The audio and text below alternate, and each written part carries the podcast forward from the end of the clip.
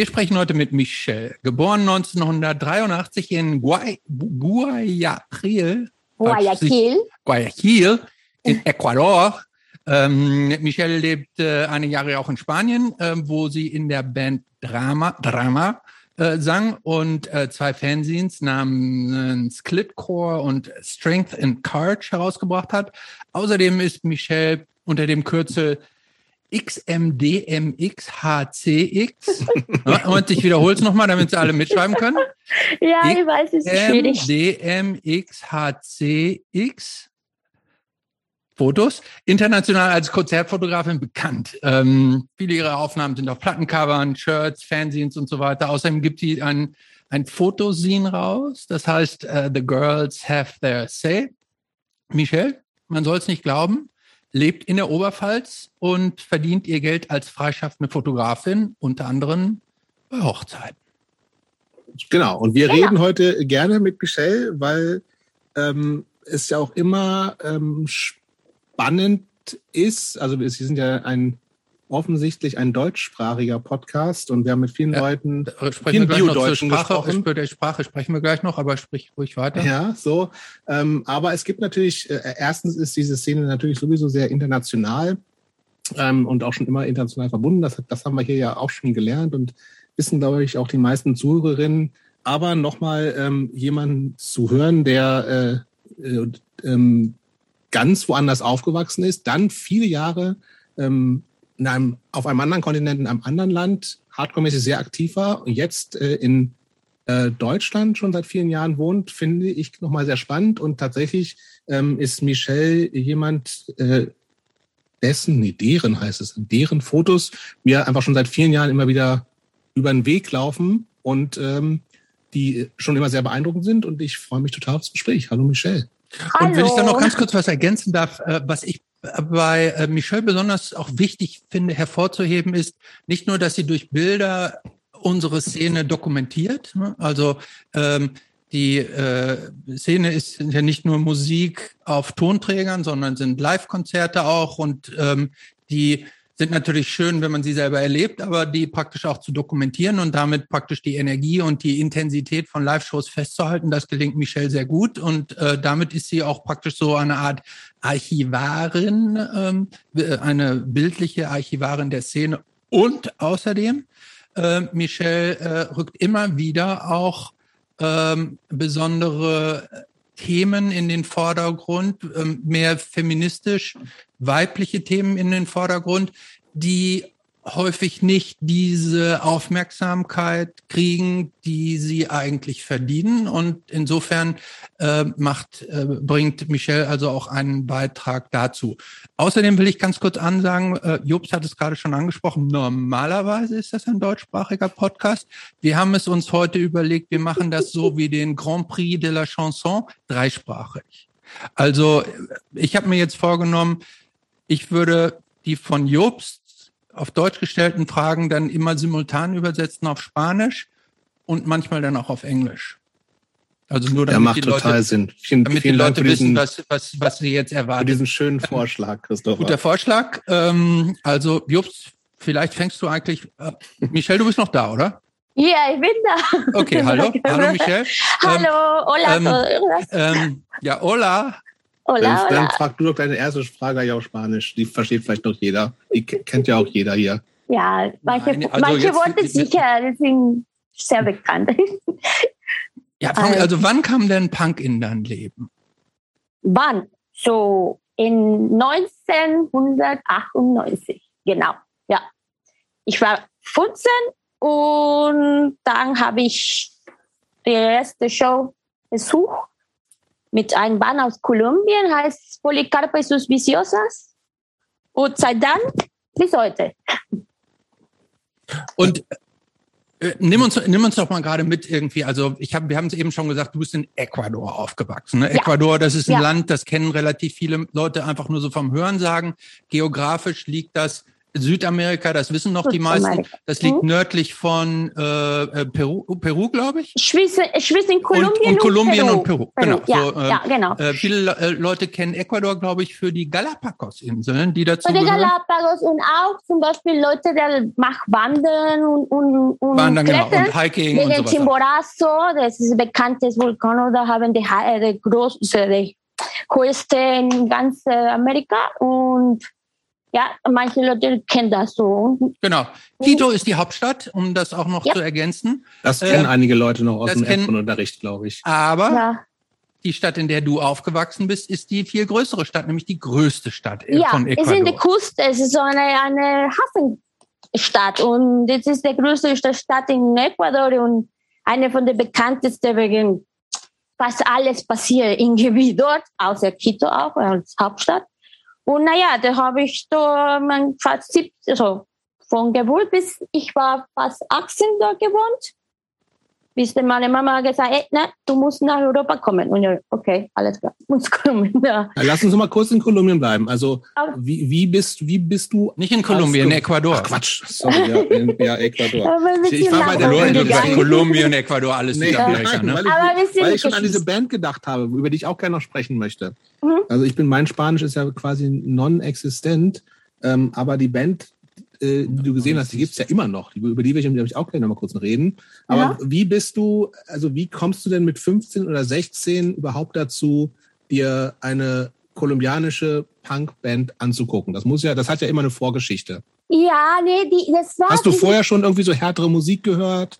Ja. Ähm, Ding ist, äh, ich war so, meine Pubertät war zwischen Hip-Hop, Reggaeton und Rockmusik. Weil ich habe erwachsen in einer Nachbarschaft, es war, ähm, keine Ahnung, Leute, da hat Reggaeton, Rap und so. Und dann hatte ein paar von meinen Na äh, Nachbarn, die waren in so, keine Ahnung, Nirvana, Guns N' Roses und so. Und dann eine von ihnen hatte sein Cousin hatte ein kleines Distro. Ein kleines Distro, ich erinnere mich nicht den Namen jetzt. Und dann der hat ein bisschen so angefangen mit Tapes von Agathokles, äh, Ah, okay. Aus, aus äh, Europa und so. Und dann der kommt mit dem, DIY, ja, ja, und dann eine von meinen mein, mein Klassenkameraden, mein Klassenkollegen, der hat gesagt, ey, guck mal, ähm, der, ah, ich erinnere mich auch nicht den Namen von dem Typ von dem Distro, hat gesagt, hat mir diese Flyer ge ge gegeben und ist eine Show von einem Band aus Kolumbien, sind alle Frauen und so, das, die machen Punk. Und das ist, was Punk ist. Und so, äh, nee, Punk ist so wie, wie Grunge, aber mehr, mehr dreckig, mehr Blum, Blum. So, okay, gehen wir. So, willst du, hast du Bock gegeben? Ich so, äh, ja, probier mal. Und dann waren wir da. Das war mit äh, dieser kolumbianischen Band, so Polycarpa.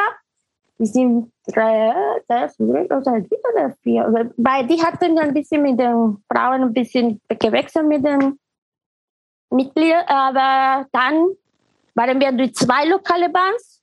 Und das war boah, blau, mind-blowing für mich, weil ich sehe die Leute, die Punks mit den Mohawks. was, war das in, in was, für einem Kon was für einem Ort hat das Konzert stattgefunden? Das, war Das das in war einer komisch, Bar? weil das, nee, nee, nee, normalerweise ist das- das war, ich bin, Mann, nee, Erinnerung, nichts ist. Das war so wie ein, wie ein Sozialclub von einer Ingenieurkamera, äh, Kamera, äh, keine Ahnung, wie kann man sagen? Wie Von der von, Fir- von einer großen Firma, von einer Fabrik oder so? Ja, Oder- oder von der- die, Von der Uni? Ja, etwas so, keine Ahnung. Das war ein bisschen so wie ein Handwerkkammer oder so. Okay. Und die haben so wie ein Halt und die können ihre Feste und keine Ahnung, so Veranstaltungen machen. Das so. heißt, wer auch immer da so Beziehungen da hatte, konnte irgendwas organisieren. Und dann gibt es auch ja, manchmal das ist so. Damals die, irgendwelche. die Shows, die Shows, die damals in Ecuador waren, also um, um, hauptsächlich in Guayaquil waren so in solche, solche Orte und so, Discos, Pubs und so, oder Und wie viele Leute waren da dann jeweils so? Das kann ich erinnern, aber die waren nicht so viele Leute. Das Also sind nicht so viele, so 40 oder, oder 200? kann sein 100 oder so. Okay. 100, das war nicht so viel. Aber ich erinnere mich, das, das war viel Spaß. Ich habe die, die, die, die Mädels gesehen, die Sängerin, weil das ist Bassplayer und, auch, und sie auch äh, singt. die, die, die Schlagzeugerin auch singt und die haben alles gegeben und, und dann habe ich mich das verliebt von das.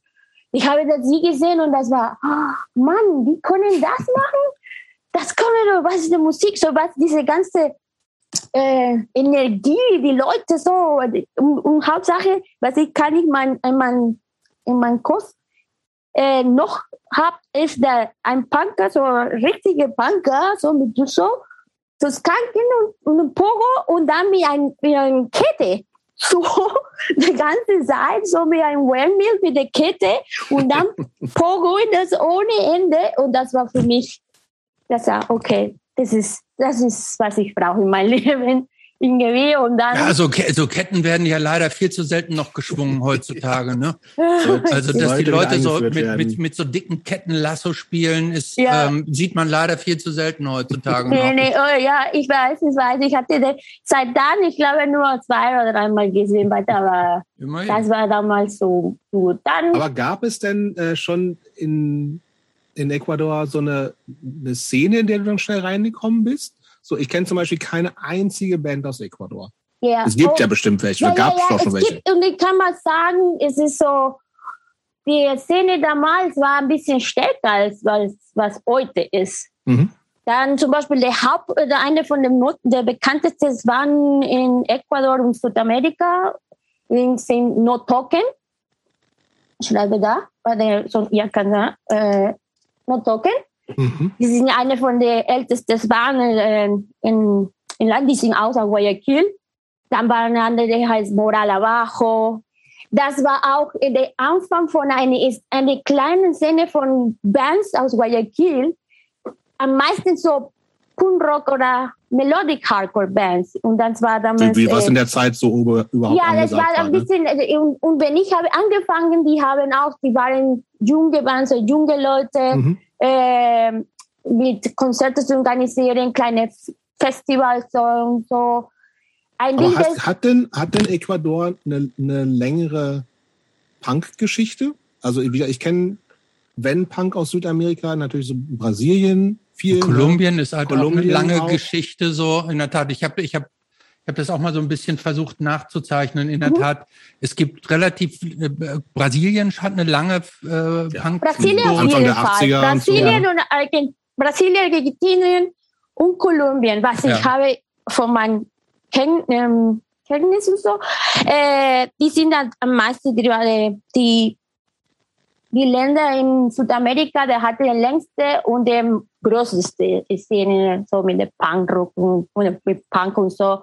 Aber Ecuador nicht so ganz, so nicht. Ich glaube, wenn Ecuador den Punk hat, hat angefangen, wenn ich nicht falsch bin, Anfang 80er. Immerhin. Ungefähr. Immerhin, ja. Ja, ja, ja. Anfang, äh, nein, nein, Entschuldigung, Anfang 80er, Ende 80er. Ende 80er. Ende 80er, Anfang 90er. Und was, und Haupt, äh, ich glaube, das war mit einem Typ äh, von einer Band, der heißt, ähm, äh, der war aus Argentinien, aber hat nach Ecuador, Guayaquil gegangen, gewandert. Und der hat angefangen, ein, ein Band dort und das hat irgendwie der das mitgebracht mit der ganzen, mit ganze Punk-Szene da.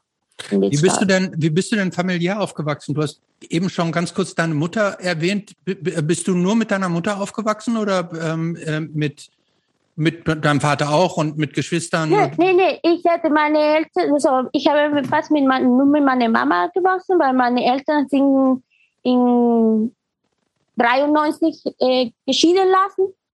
Und dann Als du zehn warst? Also? Ja, ich war zehn und aber schon ähm, die waren geschieden und äh, geschieden äh, Ende, äh, Ende 80er auch. Mhm. So fast, halt, fast mein ganzes Leben nur mit meiner Mama und sie ist so eine sehr konservative, sehr religiöse Person.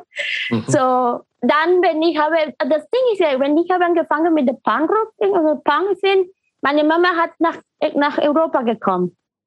In, so, das war ein bisschen Aber easy wie, für mich. Mit wem ja. hast du denn dann in Ecuador gewohnt? Äh, mit, äh, äh, Entschuldigung? Mit wem hast du denn dann in Ecuador gewohnt, wenn deine Mutter nicht Ah, ja, ja. War? Meine Mama hat nach, in, zuerst in Italien gewohnt und dann war ich äh, in Guayaquil oh, mit meiner Oma. Okay. Und, und unter der Woche war eine Frau, so wie eine Nanny oder so. Der okay. hat uns für uns äh, zu Hause so alles Pflege und so. Und dann mit meiner Oma am Wochenende oder so, da haben wir so nur ein paar Jahre bis 2001, der ich, ich nach Was haben die denn gesagt, als äh, ähm, Michelle plötzlich Punk war? Ah, ja, die war, meine Oma hat mir so, was machst du, mein Schatz? Das ist so, ah, weil ich habe, ich wollte kopieren diese, diese Look von die, die, die Mädels von Polycarpe und ich habe mein, mein Haar so kurz äh, geschnitten mhm. mit ein bisschen spiky so. Korrekt, ja. Dann Combat Boot. Das habe nicht, habe nicht, das habe ich nicht, das konnte ich nicht. Aber wegen der Schule, weil wenn ich von der Schule mache, dann die waren die, die haben die rausgeflogen, so ich wollte nicht das. Aber dann habe ich so Combat Boots und, und ein bisschen so Spice, dieses Spike-Kette-Ding oder Ballkette-Ding und so. Aber dann meine Oma hat gesagt, solange du bleibst brav und nicht schwanger bist, mach was du willst. Ja, aber das ist was ein bisschen. Aber ähm, ich habe, es, es gibt ja, also ich, in Vorbereitung habe ich, einen, es gibt einen englischsprachigen Podcast mit dir, Hold Your Ground, den wir Aha gerade äh, kennengelernt haben. Das heißt, äh, mit dem Bravbleiben, das hat ja auch nicht so, also nicht so 100% funktioniert. Du hast ja, also Alkohol war ja eine Zeit lang, du bist ja inzwischen sehr straight edge schon lange. Ja. Alkohol war ja schon ein größeres Thema bei dir, ne? Ja, ja, genau, genau. Und die, an dieser Zeit, so, das hat mir, puh, ja, so, wir sind 15, 19, also diese vier Jahre habe ich viel getrunken, bei Konzerte, bei Partys und so. Und dann, ich bin nach Spanien gegangen. Und ja, langsam, langsam, da so, so, nicht so schnell. Bis okay. wir nach Spanien gehen, ähm, dann müssen wir noch mal ganz kurz zurück. Okay, ähm, okay. Ähm, du hast das eben so beiläufig erzählt, dass deine Mutter praktisch nach Europa gegangen ist und du praktisch alleine bei deiner ja. Großmutter so zurückgeblieben ist. Mhm. Das ist jetzt für uns hier eine sehr ungewöhnliche Konstellation, dass eine Mutter ihr Kind einfach so zurücklässt, sage ich jetzt mal. Ja. Ähm, das wird während der Woche von der Nanny betreut und am Wochenende dann bei der Oma. Ähm, war das für dich so ganz normal oder wie hat sich das angefühlt? Das uh, ja, in so einer, das ist ja auch eine, eine, eine, eine wichtige Lebensphase. Ne? Also man, ja. man wird so langsam erwachsen und ja. so. Ähm, war das für dich so völlig okay oder ist das bei euch in nee, Ecuador nee, so nee, üblich? Nee, auf keinen Fall. Das, ist, das war für mich hart. So, weißt du, wegen, da deine Mama wegen der Wirtschaftskrise in, in, in, in dem Land damals, die, die nach andere Kontinent gehen und so und dann du bleibst allein mit deinem Bruder, weil das war nur mein Bruder nicht. Mein Bruder war 13, äh, Entschuldigung, 14 und ich 15 und dann, das war ein bisschen so für uns hart. Ähm, naja, das war ein bisschen so, wie kann das erzählen? Jetzt ich mache ein bisschen auf, ich versuche auf, auf Englisch sagen. Ja, gerne. Äh, ich glaube, I think it was because I was feeling alone because all the, the thing that my mom was immigrating and my dad was not caring about us too much. So I think punk was my my my my my, my place to feel uh, not feel alone, so feel to feel surrounded and to feel good. Going to shows or meeting with friends, knowing about the music, listening to punk rock. I think it was my like my shell, you know, the mm-hmm. I mm-hmm. was uh, trying to fill to fill that empty place that my mom that my mom was not with us. So hm. das war das war ja auch nicht die hattet ihr da schon ja Internet und alles gab's da schon. Also habt ihr dann konntet ihr euch dann so wenigstens so Nein, gab es nämlich alles nicht. das heißt, ihr konntet nur ja, teure, mal einmal im Monat ein teures äh, Long-Distance-Telefonat oder sowas. Ja, so, das war nur meine Mama, Zeit zu Zeit, so Zeit zu Zeit hat sie versucht, so uns anrufen, wie geht's uns und so und alles. Äh, aber das war ein bisschen auch hart für sie, weil das sie, sie war, ja, ja. Und dazu kommt, dass eine Tragödie, eine Tragödie bei uns gegangen, weil mein Bruder hat einen Unfall und fast seine Hand verloren. Der war umgefallen bei einem Bus. So, kannst du irgendwie... Während die Mutter weg war. Ja, und dann meine Mama, so, du überlegst, du bist weit weg von deinen Kindern, dann bekommst du einen Anruf, der sagte, dein Kind hat einen Unfall und fast seine Hand verloren. So.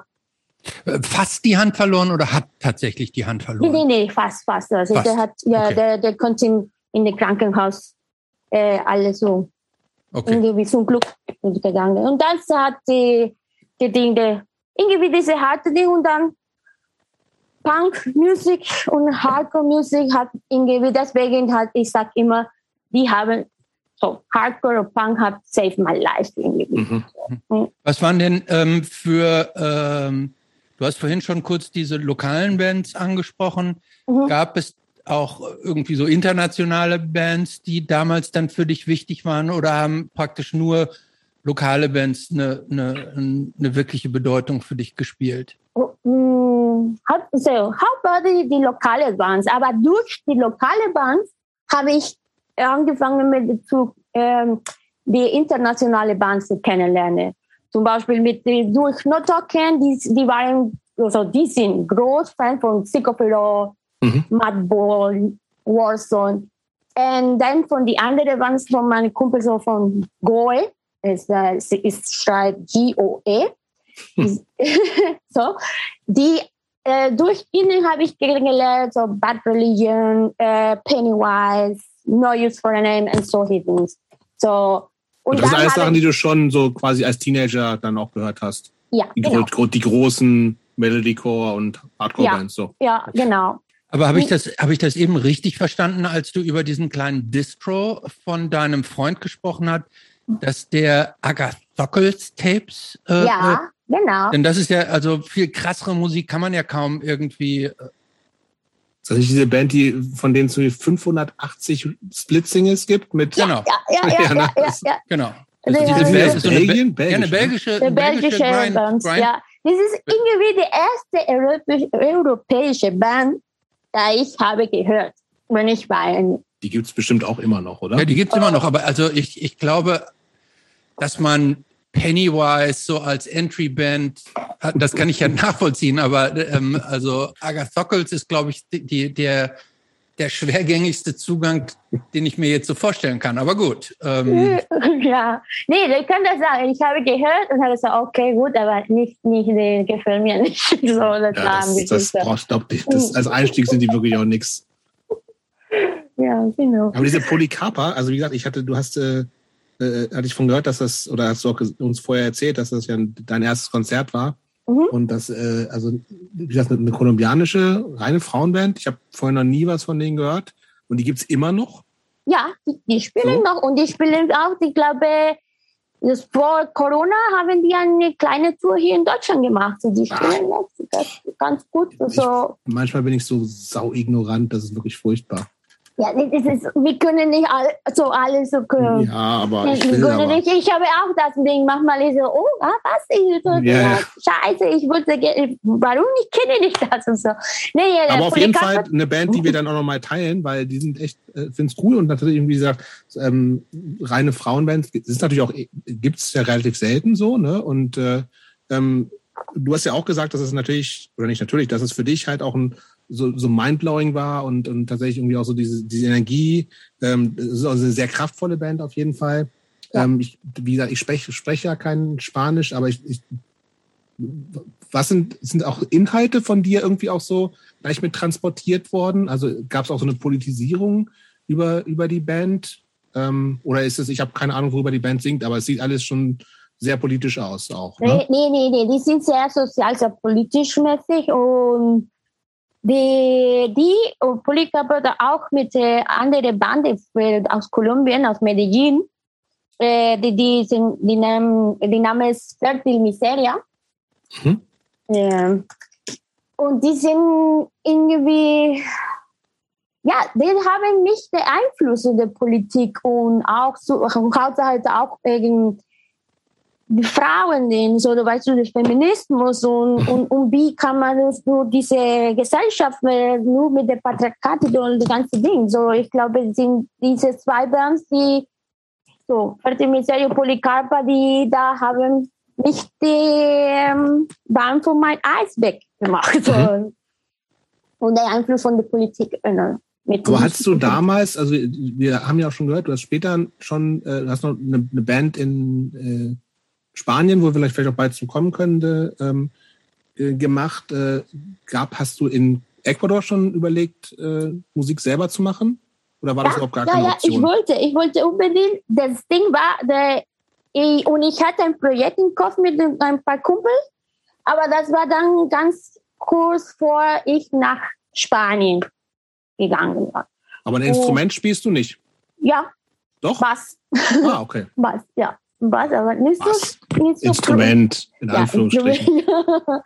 ja, ja, das ist so was, aber naja, dann hat nicht geklappt und dann Okay. Ähm, sollen wir schon mal Richtung Spanien, Christopher? Ja, ich überlege gerade noch. Ähm, ja.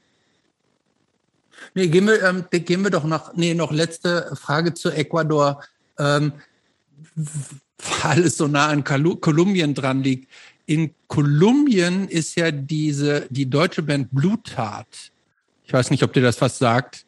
Äh, Mhm. Erstaunlicherweise total beliebt. Ähm, ja, ich, ich, ich, ich weiß ist die, nicht. ist die, hat die in Ecuador auch, ähm, ähm, ist die in Ecuador auch bekannt oder da nicht so bekannt wie in Ich Kolumbien? glaube schon, aber nicht so ganz. Nicht so ganz, okay. Nee, nee, nee. So eine von der von den Bands, damals habe ich Leute mit T-Shirts gesehen, aber hat heute nichts zu viel mit zu tun mit Punk. Das war die Toten Hosen. Ach was.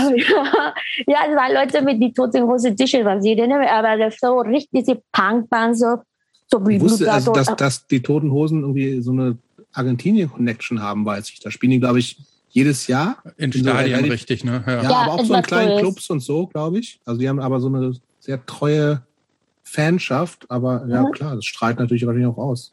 Mhm. Ja, da Ich, weiß, ich bin, bin unsicher, ob ich die Toten Hosen gut finden soll oder nicht.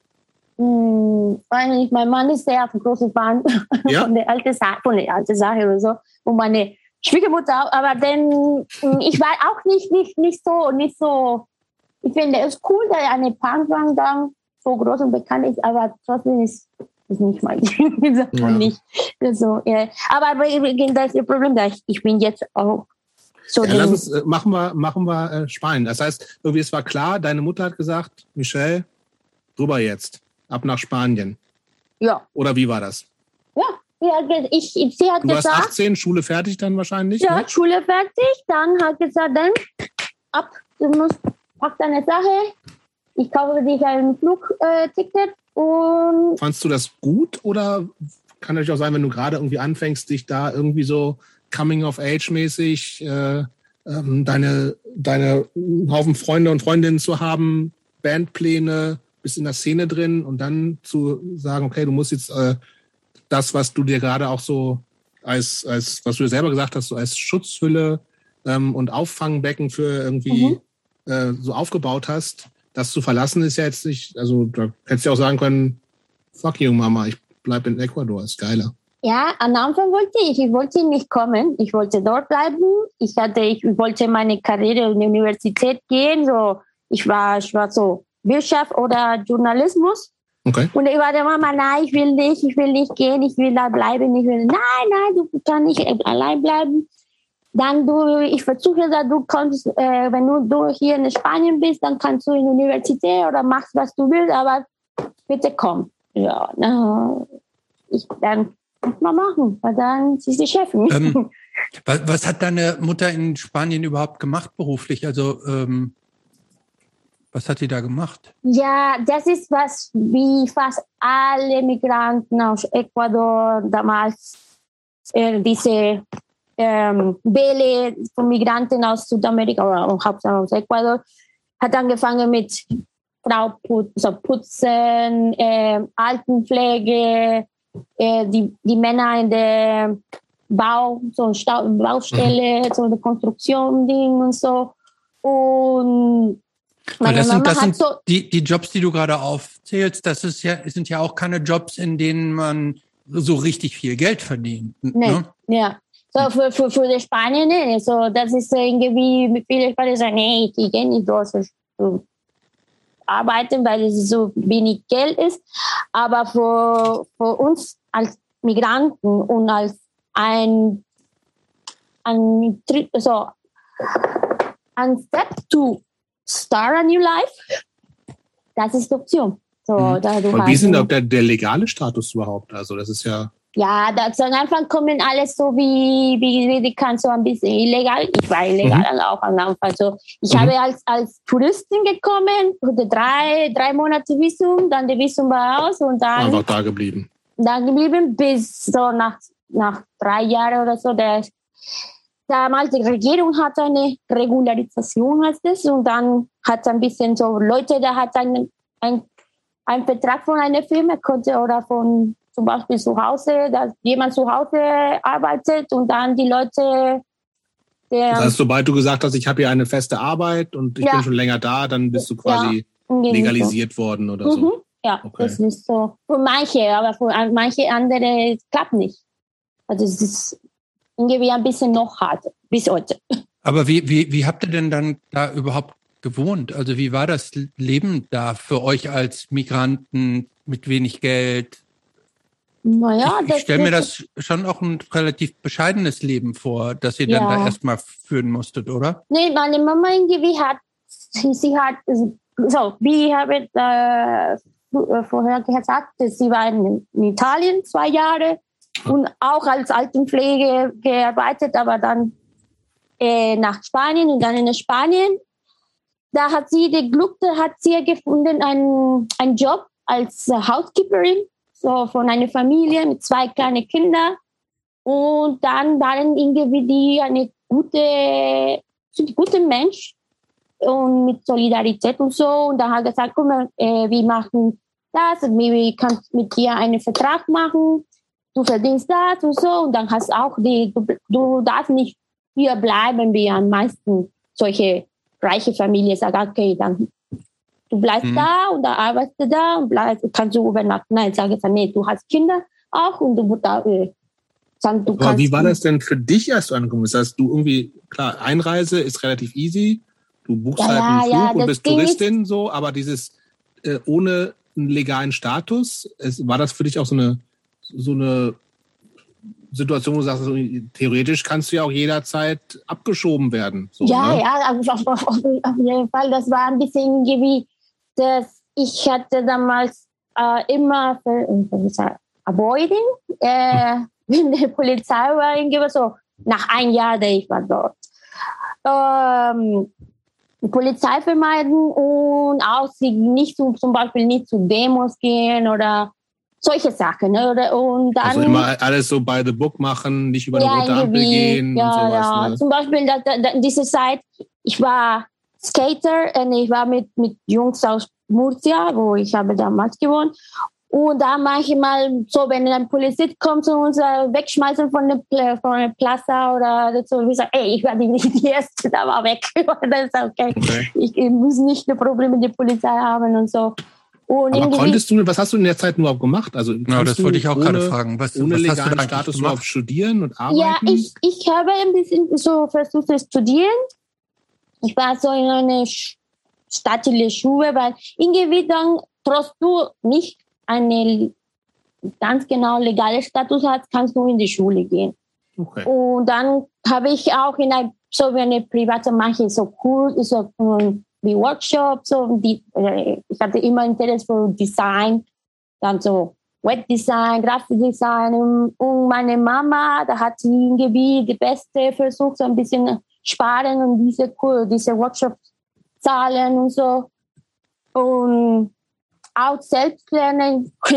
Also ich war oft in einer eine Cyber Coffee, so ein Cyber Center, weil ich hatte, ich hatte nicht einen Computer, nicht, äh, nicht Internet zu Hause, sondern war in diesem Cyber Center und dann selbst gelernt Sache und so. Und dann habe ich ein bisschen auch angefangen zu arbeiten, so Babysitterin um, und zum Wochenende und so. Um, ist es dir leicht gefallen, ähm, neue Freundinnen und Freunde zu finden? Das war irgendwie leicht, ja. Das war nicht so, nicht so äh, hart. Aber war das dann auch gleich, also war das dann auch so eine, gleich so, auch so Underground-Punk-Hardcore-mäßig? Ja, ja, ja. Die, die waren, äh, mein erste, so die ersten Leute, äh, die habe ich kennengelernt.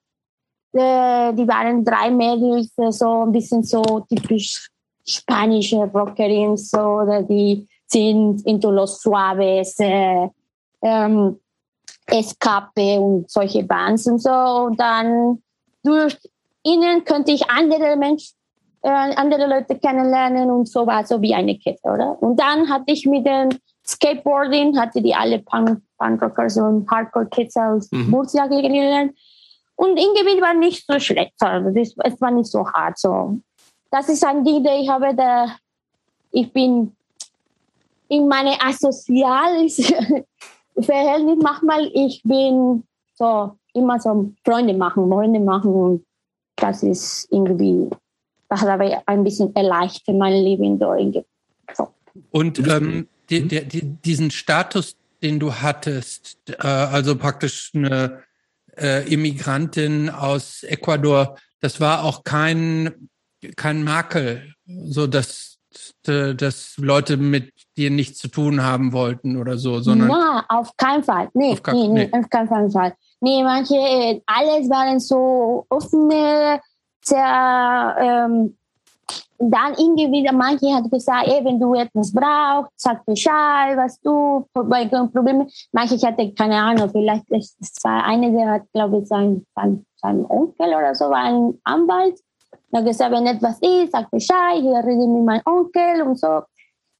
Ich, Mhm. ich habe das halt nicht äh, von die, so, mein irgendwie Freundschaft, äh, Kreis, kein, oder mit Leuten, die ich habe kennengelernt, Konzert und so, kein, kein, keine Diskrimination, kein Ding.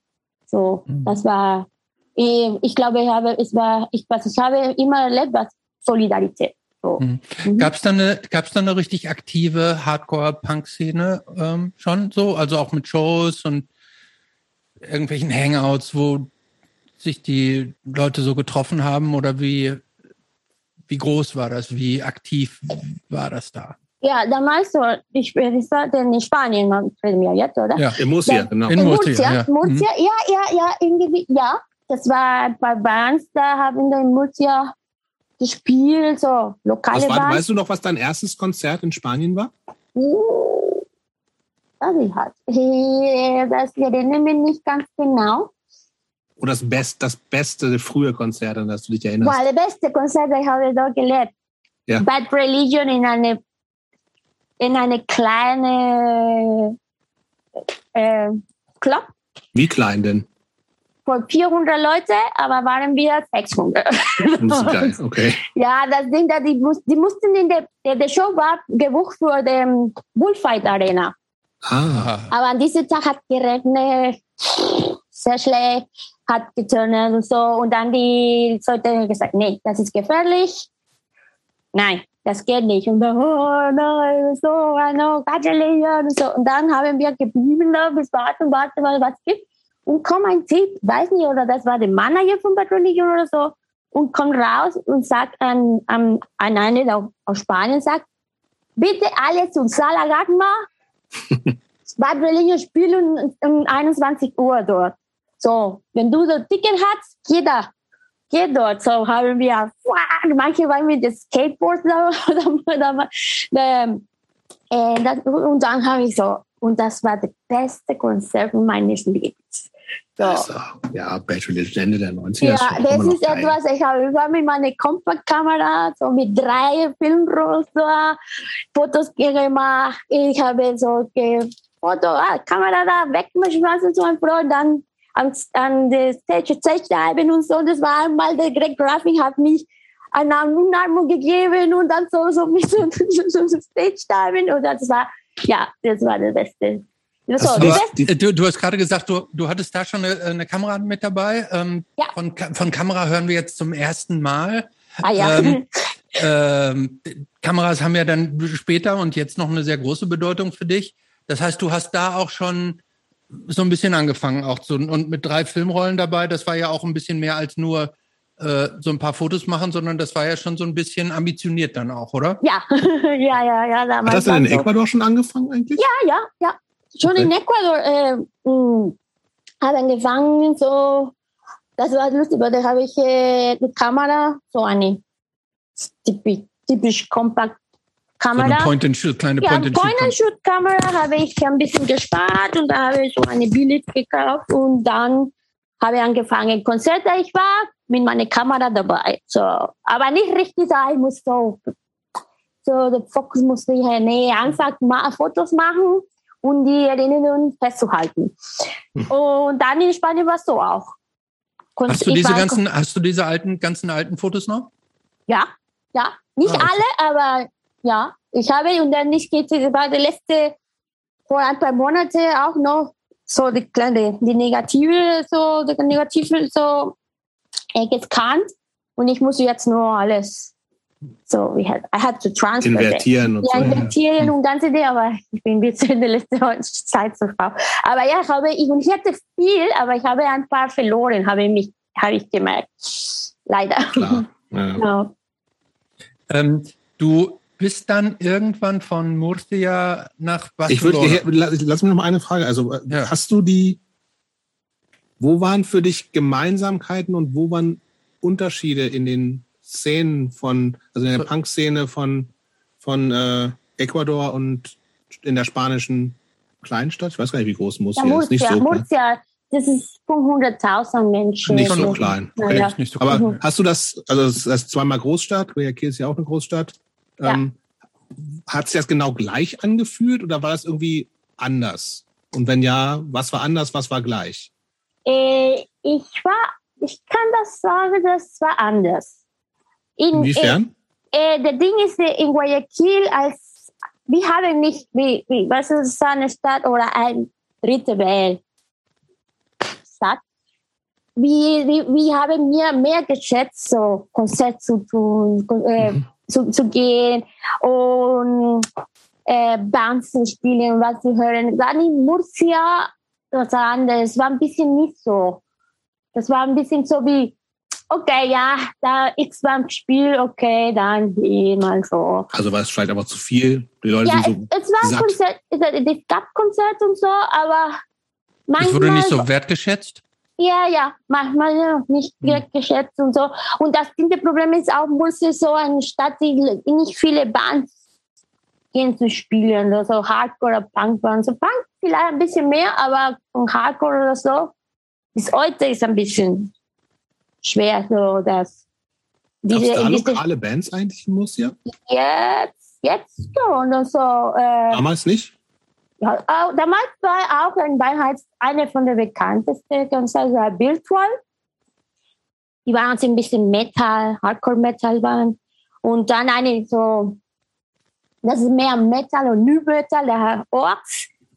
Aber dann nichts. Und jetzt, ich weiß es, es war ein, ein, ein Freund von mir, der wohnt in Murcia und der jetzt hat versucht, das im Gebiet, das die Hardcore und Punk sind nicht, nicht stirbt im Gebiet in Murcia, mhm. weil es gibt so manchmal manche Sachen, die sagen, okay, Hardcore ist tot dort.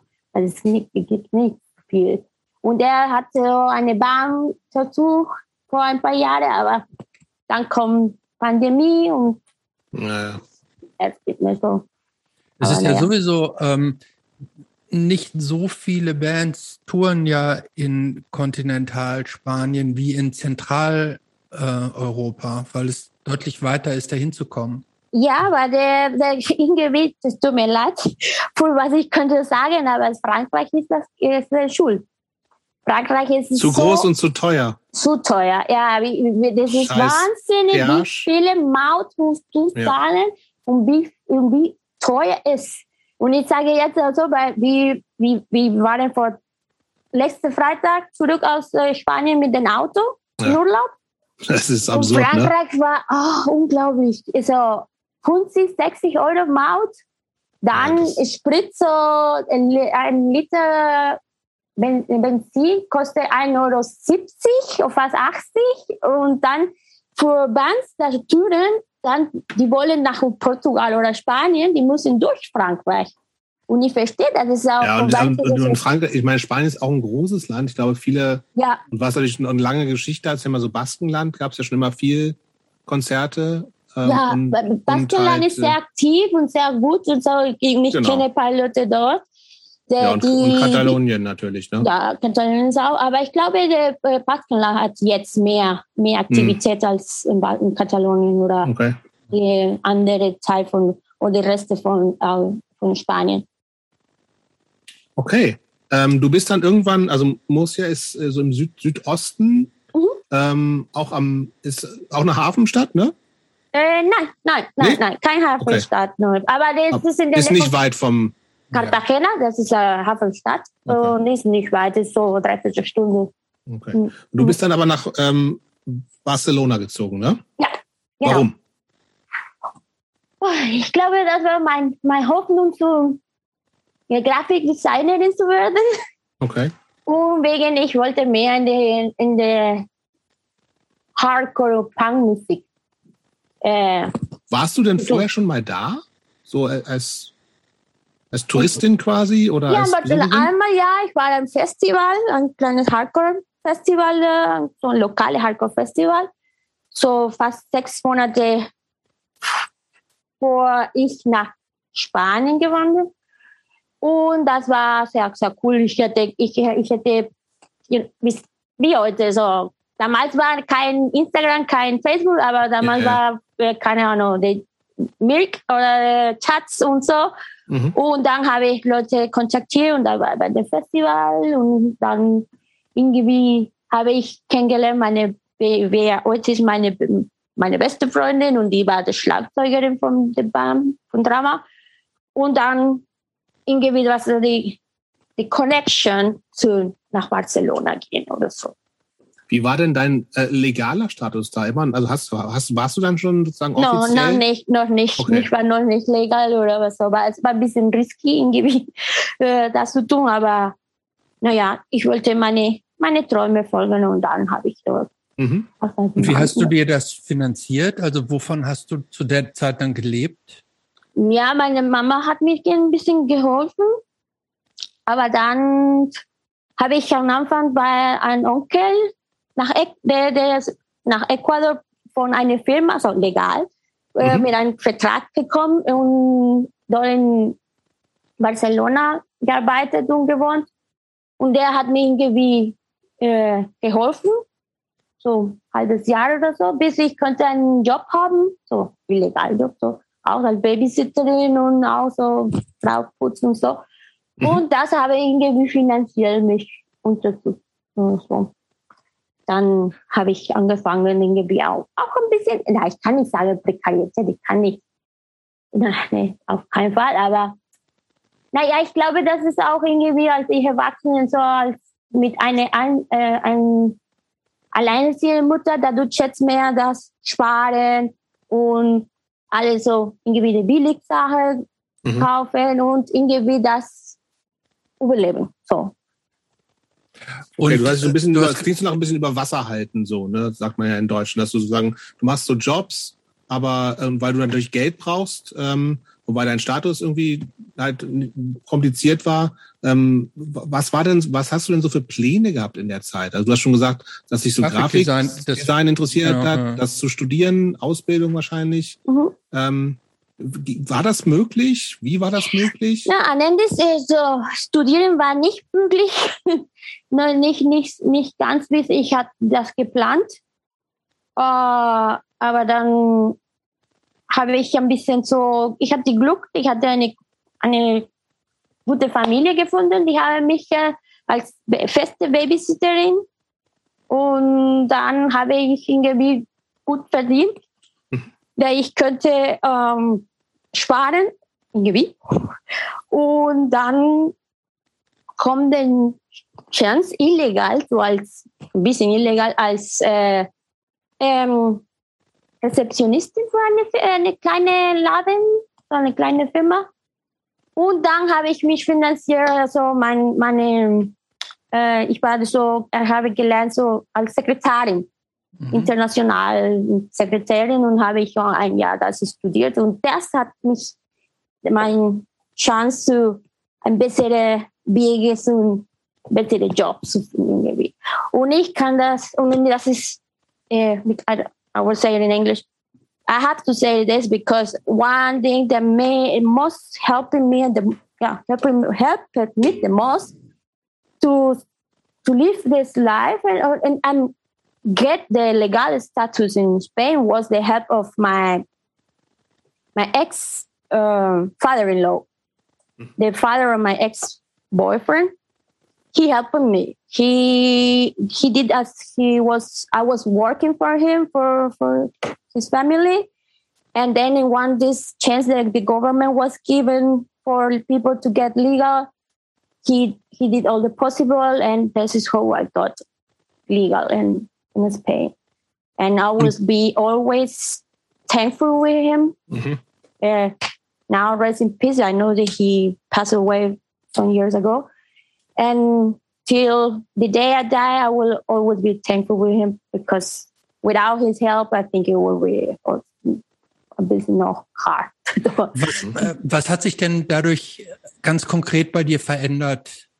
Dadurch, dass du legal wurdest und praktisch nicht mehr illegal warst, konntest du Ja. dadurch dann bessere Jobs kriegen? ja, bessere Jobs. So, also sagen so, ich könnte danach, nach dieser äh, meine Legal, also meine Legalisierung, Legalisierung von meinem Status, ich hatte gefunden einen Job als äh, Accounting, äh, Accounting Department in einer, einer Coffee-Kette aus Mhm. äh, Spanien.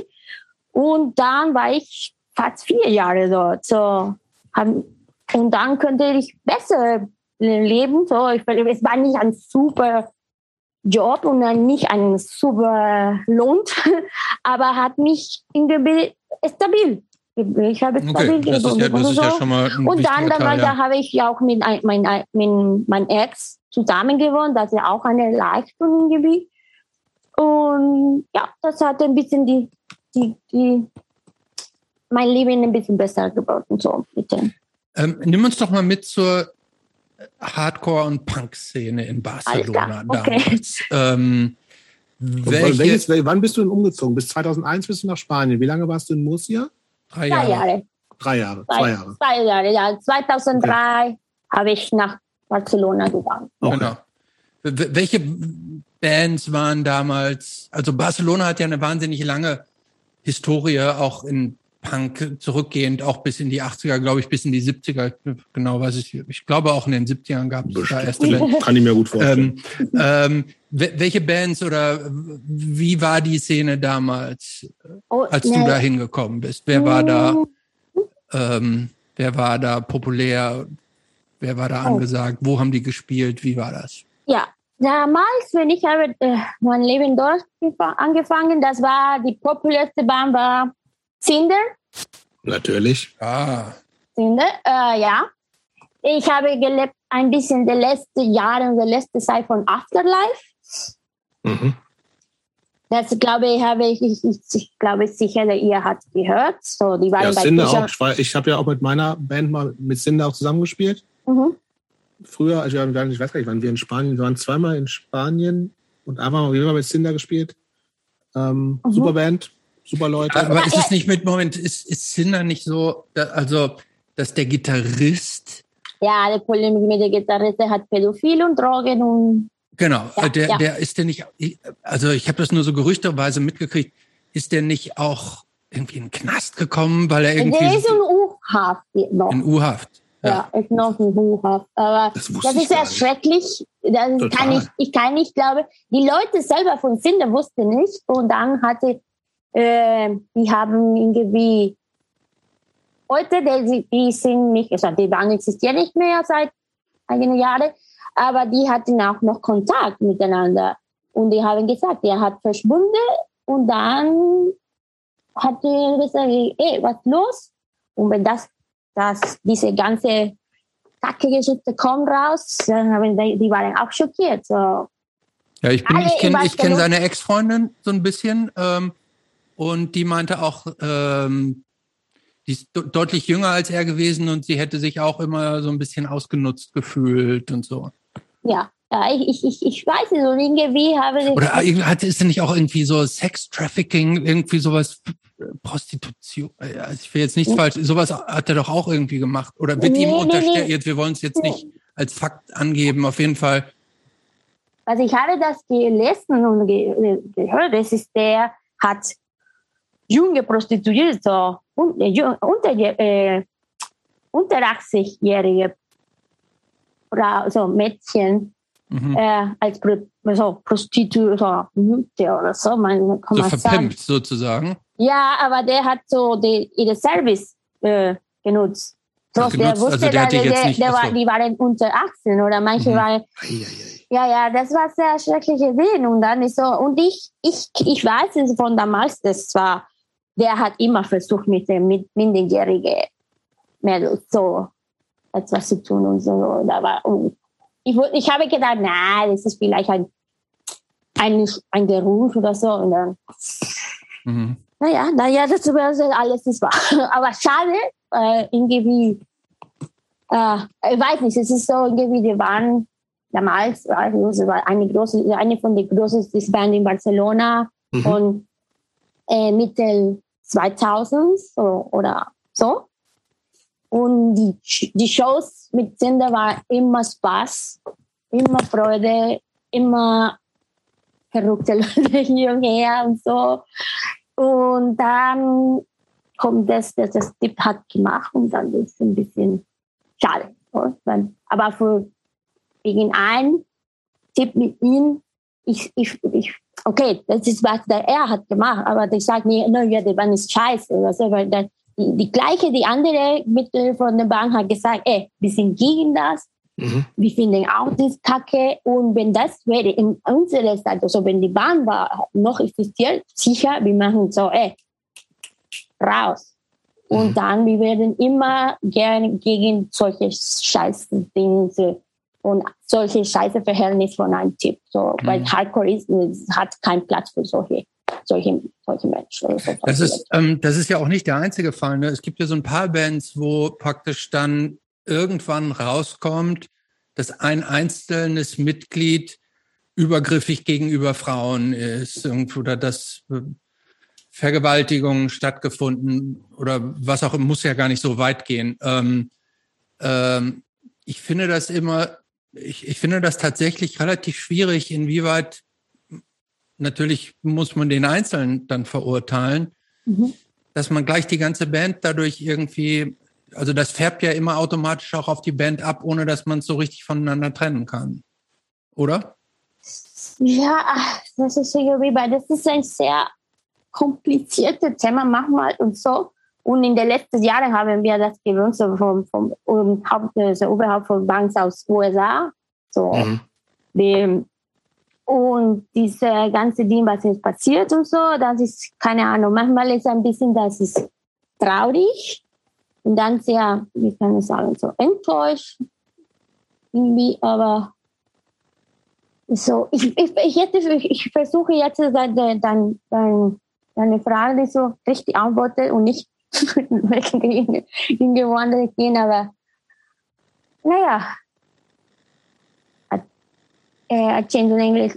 I think it will be somehow hard to to to see. Ah, sorry, but now I am blockiert, weil ich denke da auf, auf Spanisch und dann kommen die, ich versuche das auch erklären auf Englisch oder äh, Deutsch, aber da kommt nicht raus, was genau. Aber ich will nicht jemand ich sage das und jemand nicht mich verstehen, weißt du, was ich mhm. meine? Ein Gewicht, aber. Okay. Ja. Ja, also wir, wir, müssen, wir müssen das Thema ja auch jetzt äh, nicht weiter. Ähm, ja, also, äh, du sagst dieses Thema irgendwie so, genau, also A, immer so natürlich die Vermutung, kann das sein, dass andere aus der Band das wirklich überhaupt nicht mitgekriegt haben? So, ne? Das ist, mhm. glaube ich, immer so das, was irgendwie so als Verdacht natürlich immer da ist, den anderen mhm. gegenüber. Und natürlich dann auch ganz okay, das macht irgendwie, wie gesagt, es ist natürlich nicht der einzige Fall. Ich wusste das bei Sven natürlich überhaupt nicht. Mhm. Ähm, höre ich gerade zum ersten Mal. Ähm, äh, aber es, genau, es gibt ja einige Fälle, ne? also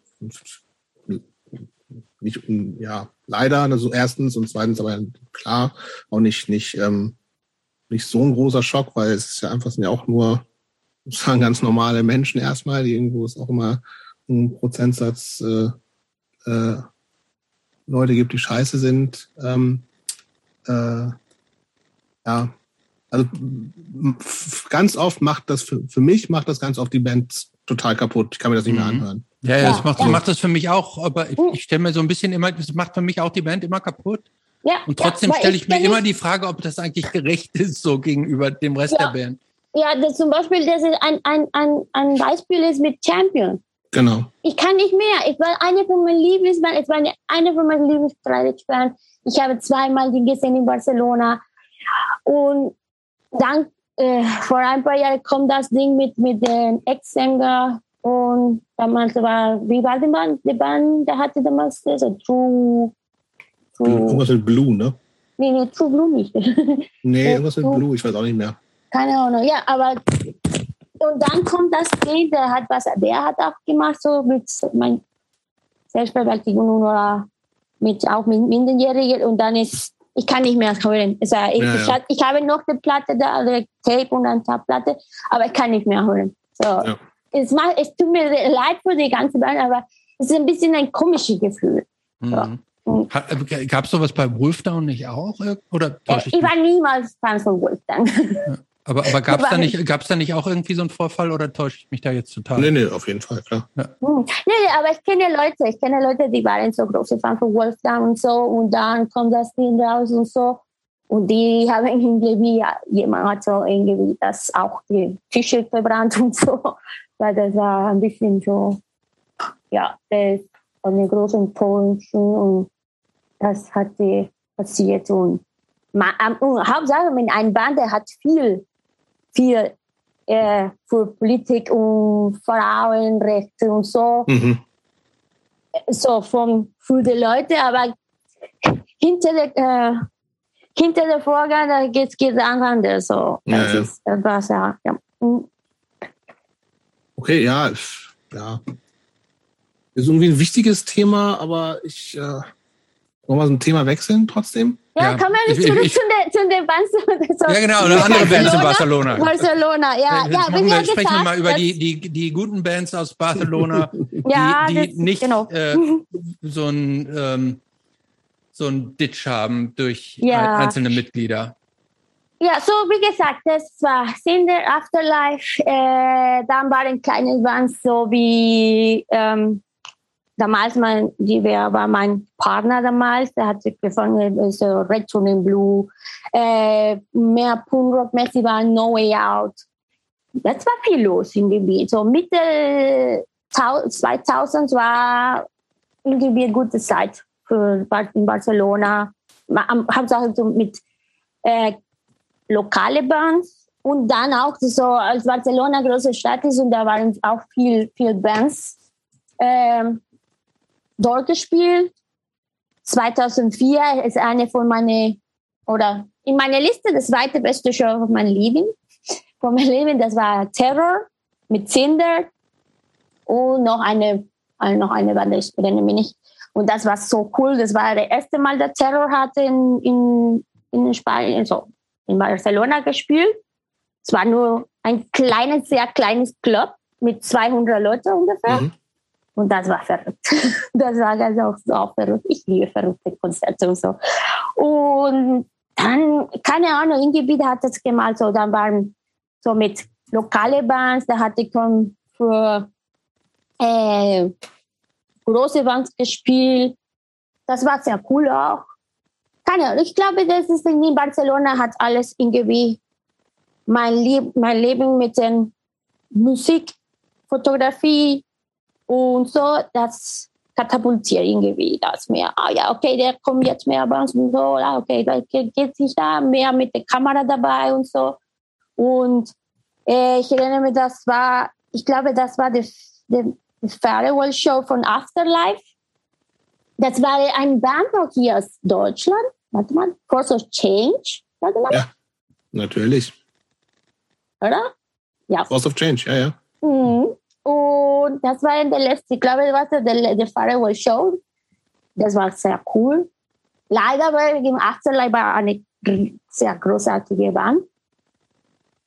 Aber dann, ich glaube, dann langsam dann kommt nur, dass die Band das bleibt in der Szene war Cinder und noch ein paar Banden. Ich, ich weiß nicht, oder das ist wie, die waren so. Aber Fotografie hat die ganze Zeit für dich da auch eine Rolle gespielt. Du hast immer Fotos gemacht bei Konzerten. Das gehörte ja. für dich immer dazu. Aber irgendwann, also und dann hast, bist du aber ja auch die Idee, endlich dazu gekommen, auch eine eigene Band zu gründen, ne? Ja. Genau. Drama.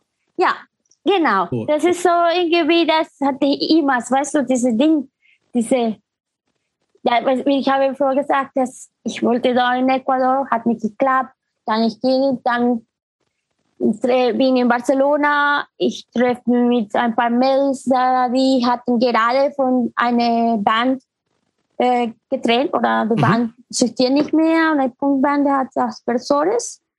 So, die Gitarristin und die Schlagzeugerin wollten weitermachen, aber die wollten etwas mehr Hardcore. Und das war vorher eher was andere Musik so ein bisschen. Ja, und dann habe ich gesagt, dann gesagt, okay, ich habe Bock auch dann kann ich Bass, also Bass spielen und so. Dann gesagt, okay, so probier mal. Dann, geben, dann haben wir, waren wir in eine kleine ähm, Übungsraum, so Praxisraum und so. Und dann haben wir sie angefangen. Zu dritt.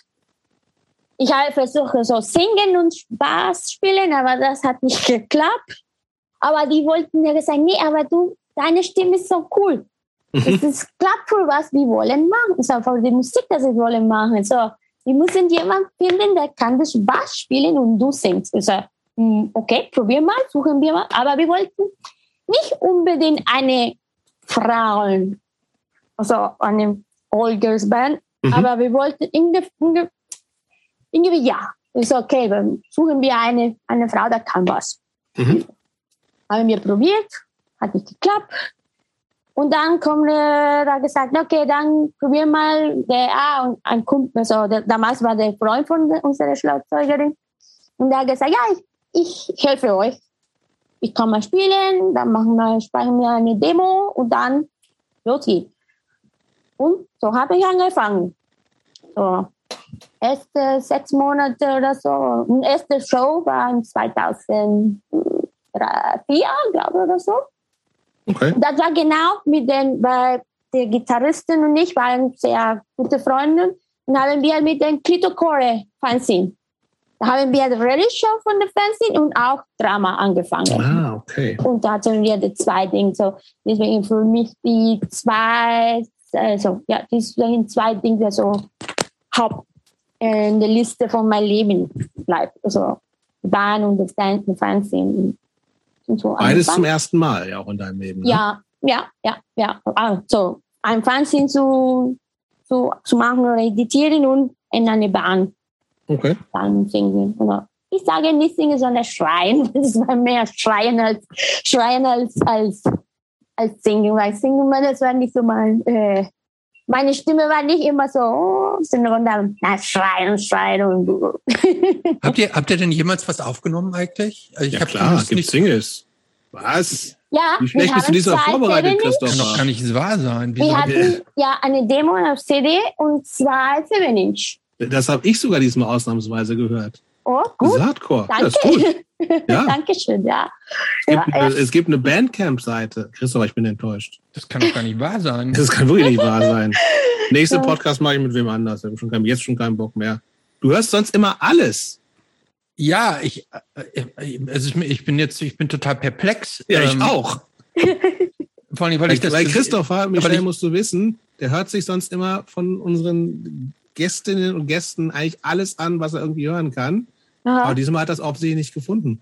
Nee, ich habe es nicht ja, gefunden. Passiert. Passiert. Ist Aber gut. Kann, ist richtig, ist einfach, ist guter, sehr solider Hardcore, finde ich. So, es ist einfach, so, man kann es auch gar nicht anders, also ein bisschen, wie würdest du es beschreiben, Michelle? Uh.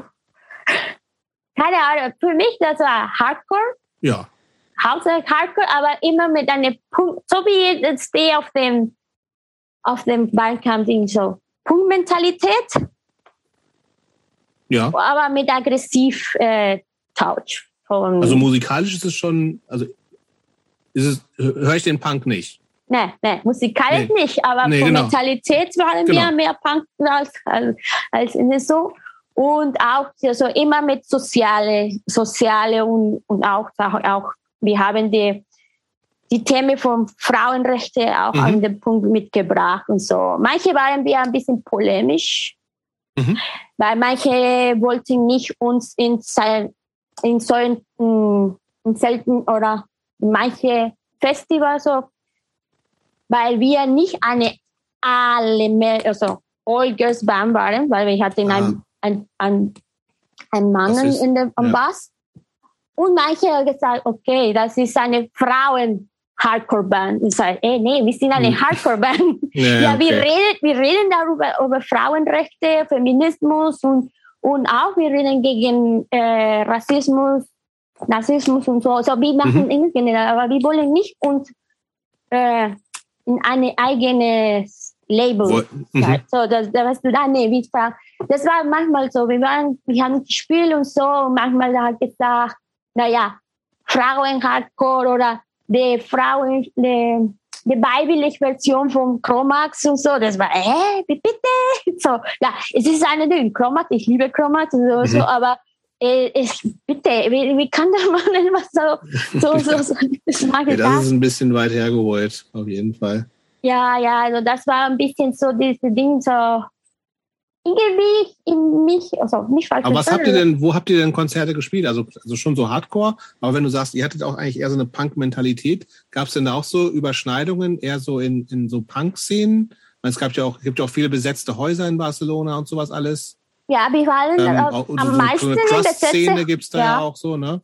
Gab es ja, da auch so Überschneidungen? Ja, ja, ja. Ich, ich kann das sagen, wir hatten eine verschiedene Publikum. So, wir hatten okay. die, die Punk- oder Crusty äh, Mensch, also Leute, da haben uns, so unsere Konzerte, aber mhm. auch die Hardcore, also die Macho-Ding und mhm. so, weil das ist, oder auch das richtige äh, äh, dann die Ultrafeministen, ähm, Mädels da und so. Um, am meisten haben wir gespielt in besetzten, besetzten so Squads. Mhm, mh. Weil Barcelona ist eine große Szene von Squad und genau, ja, ja. So. Gab, es, ähm, gab es da schon so Bands wie Las Otras und Una Bestia und Incontrolable? Und ja, das kommt danach. Wie, das kam jetzt später, hatte, Ja, wir kommen später, ja. Der, wir waren, unsere letzte Show war 2011. So und Las Otras und so, das war ein bisschen kurz danach mir. Aber warst du, hattest du mit dieser so ein bisschen, das ist ja eine bisschen andere Form als dieser Cinder Hardcore. Hattest du da auch so Verbindungen in diese Richtung oder war das eine komplett getrennte Szene? Haben zum, Una Bestia zum Beispiel auch, die ja dann relativ groß geworden sind, äh, auch weltweit. Nee, ja, aber so, das glaube ich so mit Las Otras und La Bestia Incontrolable, die haben groß geworden und das war auch mit äh, diesem Band Absurdo. Aber das war. Richtig, Absurdo auch, ja. ja, kurz, ja. Kurz, kurz danach. So, wie, wie, wir hatten kein, wie, leider keine Chance oder keine Möglichkeit, hatten wir ähm, zusammengespielt. Aber zum Beispiel, wir haben mit Zindel ein paar Mal gespielt, ähm, mhm. mit äh, anderen Bands, so wie The Defense, das ist Post-Afterlife-Band ist. Und das war irgendwie gut, aber wir waren immer so ein bisschen mehr so, diese ein bisschen Punk ist so ein bisschen zu der, für der, und ich kann mal sagen, mehr zu der Crust. Crusty mhm. People. Mhm. ja, weiß nicht warum, aber das war mehr die Publikum, die wir hatten. So wir haben versucht, nicht uns nicht wir nur in eine eigene äh, Kreis spielen oder so. Wir wollten so, manchmal haben wir für ein, für ein, ein Konzert zum, zum Heavy, Heavy People, Heavy Metal. Das war für ein Kumpel von uns, der hatte die bekannteste Heavy Metal Bar in Barcelona, Ballbreaker, war der Name. Und haben wir so für, keine Ahnung, 300, 400 Heavys äh, da und es war cool auch. Da, wir haben auch für, für keine Ahnung, so äh, Leute mit den Krust, typisch der Krust mit dem Hund hier und her, überall und so. Und habe ihn auch gespielt. Das war auch Spaß. So haben wir so das. Leider haben wir nie, ich will, ich äh, sage auf Englisch, I would like, I would have loved mit Las Otras gespielt, weil ich habe nur einmal gesehen, live, aber das war post dem Band und die waren großartig und das mhm. war eine sehr, sehr coole Band. Mhm. Die haben auch hier in Berlin ja ähm, einmal, habe ich, ich weiß nicht, ob sie häufiger gespielt haben, ich habe die einmal hier in Berlin gesehen, ich war, ich war auch großer Fan. Aha. Ähm, war für dich eigentlich, hast du, du hast, hast du eigentlich auch die Texte geschrieben bei Drama? Ja, am meisten, ja. ja. War für mhm. euch klar, dass sie auf Spanisch singt? Ja, es war kein Problem. So, manchmal, ich glaube, es gibt ein paar Songs, ich habe so Spanglisch gemacht und so. Okay. Und, und dann gesagt, ja, ist okay. Und in den letzten vier Songs, die wir haben also, genommen, die waren nicht ein, kein Split. Also die waren kurz, wir uns, die waren nicht existiert, aber wir haben gesagt, okay, wir, wir, wir nehmen diese diese Songs an und haben die sind in, in Bandcamp und das sind ein Song auf Katalan. Die ah, singen okay. Katalan, das ja, äh, weil ich wollte auch und die andere, die mehr meine meine meine Freunde, meine ich sagte, meine Schwestern und Bruder, die hatte gesagt, okay, ja, mach mal schon. Und dann, die werden kein Problem. Die sagen, okay, willst du auf Englisch singen? Sing auf Englisch. Willst du Spanisch? Sing auf Spanisch. Okay. Aber was ist am besten, da waren wir auch immer alle eigene Meinung und dann, es war nicht so kompliziert noch. Hm? Ich, ich finde es ja übrigens total ähm, charmant und ähm, ja, charmant, dass in, in Spanien ist ja so die Tendenz, englische Worte nicht englisch auszusprechen, sondern praktisch äh, Spanisch, also so wie du auch man, so Krust und Punk. Ja, ja, ja. ja, sagst, ja. So, also, es, äh, Spanisch, so españolizar las palabras. Ja, ja, ja, ähm, so. Weil das, das äh, ähm, ja, weil das, ähm, Jups, was, also zumindest wie mir das erklärt wurde, ist, wenn Leute hingehen in Spanien und die Sachen so englisch-englisch aussprechen, gilt das häufig so ein bisschen so als angeberisch ja, ja, oder, oder so. So, oder? Ja, nee, sorry, sorry, ja, ja, ich ja. weiß, das, das ist genau so. Und dann ist passiert auch mit dem Namen von den Bands. Genau. und manchmal du sagst äh, so, du sagst einen Namen und dann sage ich, nee, zum Beispiel, äh, Madball, ist ein Madball. Und ja. zum Beispiel, äh, oder U-DOS. Snapcase, Snapcase ist ein Snapcase. Oder, ja, die sagen so, richtig so wie der ja. U-DOS, zum Beispiel, so, ist, die, die, diese Tendenz, zu Span äh, Spaniolisar. Ich finde das eigentlich sehr, ich finde das ganz sympathisch eigentlich manchmal. Ja, das ist lustig, ja, manchmal so. Oder zum Beispiel Half Heart. Ah, no, lo habe hart.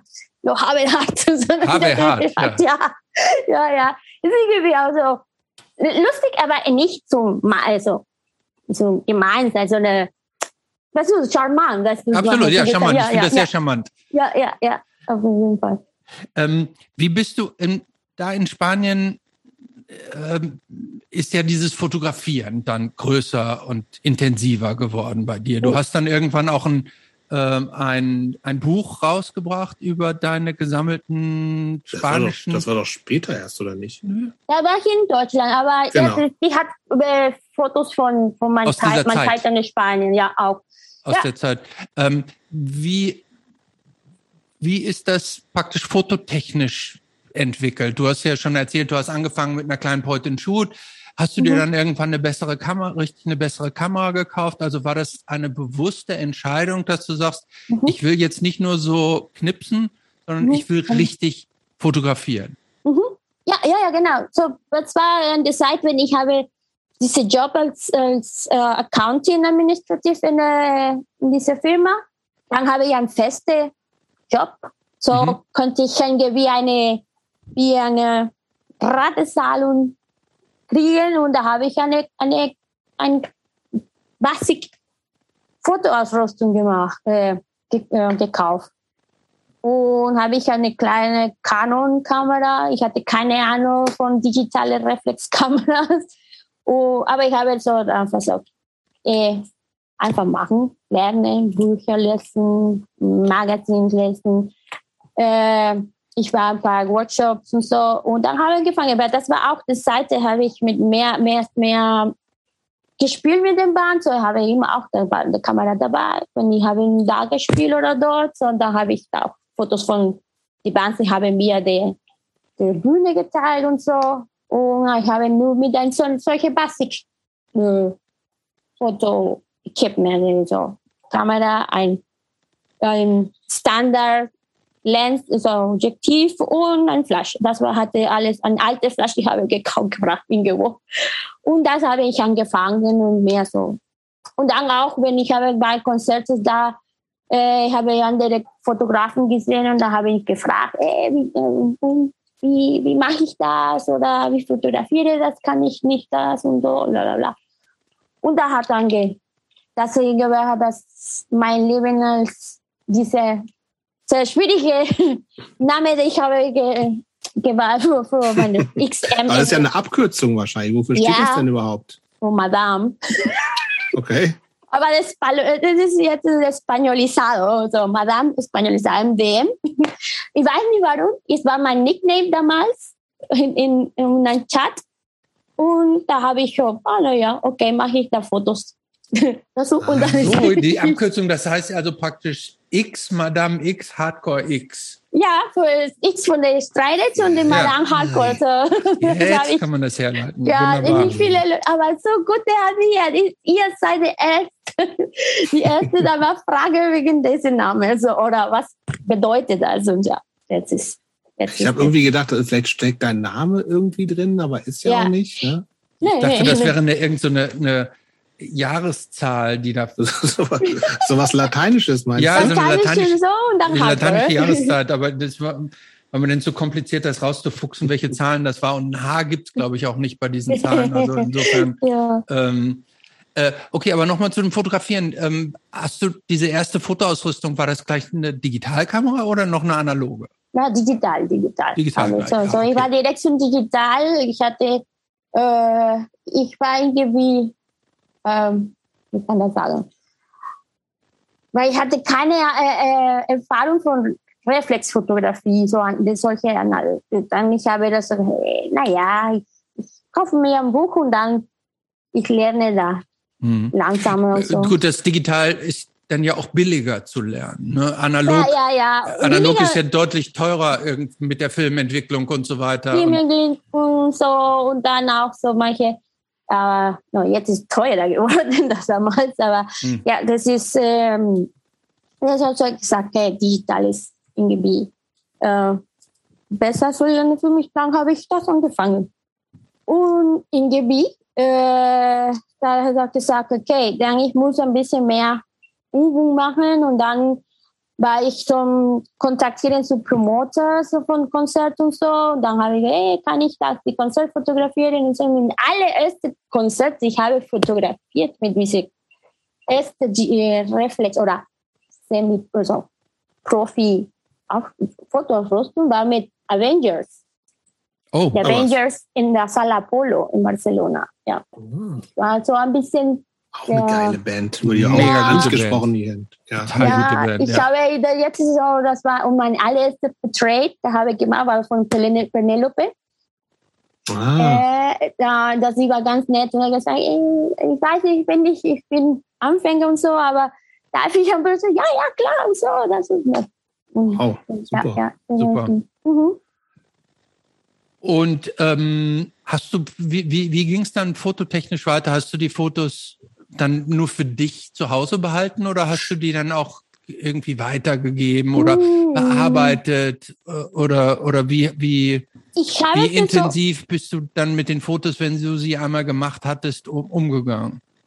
Ja, ich habe das geteilt so mit Menschen so. Damals war Fotolog der bekannteste Foto äh, oder soziale Netzwerke so damals. Und im Fotolog habe ich Fotos gepostet oder dann habe ich den Bands habe mich kontaktiert und dann per E-Mail geschickt. Aber auch Flick, damals war die größte.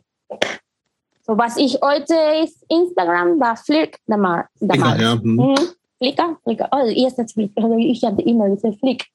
Das siehst du? Jetzt ist auch eine irgendwie Spezialist. Und dann war das war mein, mein, mein zu teilen. Ich habe ein bisschen so bearbeitet. Ich, ich war nicht immer Fan von großen Bearbeiten. Mhm. Auch weil ich so ein faules Sau bin. und dann habe ich ein bisschen noch ein bisschen bearbeitet, so Photoshop, bla bla bla. Und dann raus. Und dann hat sie angefangen, so, und die Leute, ah, das ist ein cooles Foto, darf ich für die nächste Platte benutzen und so. Und dann, ah, okay, cool. Was war denn das, die erste Band, die ein, von, die ein Foto von dir auf der Platte hatte? Das ist schwierig. Die Rolling Stones waren das doch, oder? ja, nee, das war Bruce Springsteen. Bruce Springsteen, ja. Bruce. Ja, äh, nee, weil ich, ich bin jetzt ich wissen. Oder eine der frühen Bands, wo du sagst, boah, cool. Ja. Äh, ich bin jetzt nicht sicher, aber das war zwischen The Gone Down oder The Defense. Okay. Oder früher war da noch andere, aber ich erinnere mich nicht. Jetzt, jetzt bin ich ein bisschen, das schäme ich mich mit meinen Erinnerungen. Weil ich erinnere mich jetzt gar nicht genau, aber ich habe irgendwie eine, ja, nee, das schaffe ich nicht jetzt, aber. Ist egal. Aber ich, ich, ja, aber ich habe ein Ding so irgendwie von mein allererstes, was die Leute bei Platten oder Merch oder so. Aber ich glaube, jetzt ist es in der Gundam, ich glaube, das 7-Inch äh, vom, als Cover. Und so eine richtige, und das, das, das ich noch im Kopf habe. Ja, ich glaube, war die Gundam. Hast du, hast du eigentlich fotografisch irgendwelche Vorbilder oder so gehabt? Oder hast du irgendwelche, sage ich mal, irgendwelche Cover gesehen? Mit Fotos, wo du gesagt hast, das ist so der Engel, das ist diese Art von Fotos, die dich inspiriert hat, wo du sagst, irgendwie so, so, keine Ahnung, wie ähm, auf den Rap, frühen Revelation-Platten oder so, da mhm. sind ja auch viele Crowdshots so drauf. Ähm, ja. Gab es da irgendwas, was dich so inspiriert hat an Fotoästhetik oder Bildaufbau, was mhm. du gut fandest und was du dann gerne auch so äh, machen wolltest? Oder wie, wie, hast du dir so deine, deinen Stil entwickelt? Ja, ich, ich hatte schon. Ich hatte, ich hatte schon damals und dann danach fand ich war ein bisschen okay. Ich, ich, ich mache was immer so und dann ich versuche langsamer meinen Stil zu finden und so. Aber ich habe immer so zum Beispiel Fotos von Ken Salerno und BJ Papas mhm. waren die zwei, die, die zwei Fotografen von Hardcore und Punk, so, da hatte ich damals gesehen. Und Hauptsache von Hardcore, von der ganzen New York Hardcore-Szene. So, äh, ja, und auf jeden Fall BJ Papas, mhm. weil ihr Stil war so großartig oder ist großartig. Und diese, und auch Hauptsache, das war, weil ich wollte immer so nur Schwarz-Weiß-Fotos Ah, okay, das war für dich klar? Ja, ja, da habe ich gesagt, okay, dann mache ich so, weil das, ja, damals hat sie nur mit, mit schwarz-weiß Negativen gemacht, Fotos gemacht. Aber dann ich mit den digitalen Dingen habe ich nur normal als farbig und dann habe ich bei Post Edition umgewandelt in schwarz-weiß. Ja, und dann habe ich dann so irgendwie entwickelt, meinen Stil und so. Aber ich hatte immer so viele, viele äh, solche Damen haben mich auch äh, Einfluss gemacht, so äh, gehabt, so Musikfotografen, aber auch nicht Musikfotografen, aber irgendwie hat mich für, den, für meinen Stil als Musik äh, dokumentieren, dass ähm, äh, irgendwie, äh, oh, wie heißt das?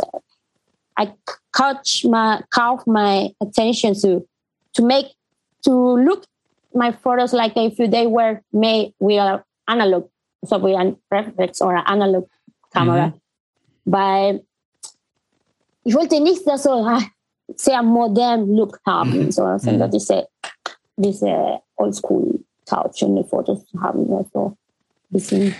Wie, wie stehst du denn, du, also du bist ja überwiegend bekannt für deine Live-Fotos. Wie stehst du denn eigentlich zu so Session-Fotos, also irgendwelche gestellten Fotos außerhalb von Shows? Machst du das eigentlich auch?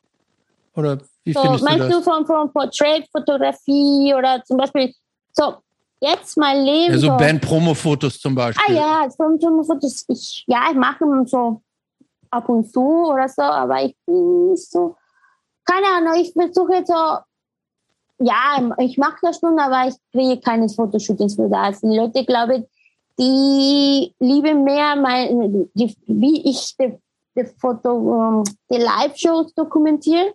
Mhm. Und vielleicht kommt jemand und sagt, okay, wir wollen ein Baumfoto von dir, aber, aber wir wollen nicht so aufstellen, sondern wir wollen etwas mehr, wie ist auch wer, was wir sind und so. Aber naja, kommt das schon manchmal, aber nicht so oft. Für mich mehr diese Ding auf der Rawness und die Energy von Shows als Mhm. nur die Band, die vier. Zum Beispiel, ich habe ein paar Fotos und immer nach dem Konzert habe ich Fotos von, von Bands gemacht und dann, äh, ah ja, aber ein bisschen Spaß, so lustigmäßig. Oder äh, so ein bisschen Hm. und so. Und ja, zum Beispiel jetzt, ich bin in, in meinem Office, habe ich eine Foto von Melancholy.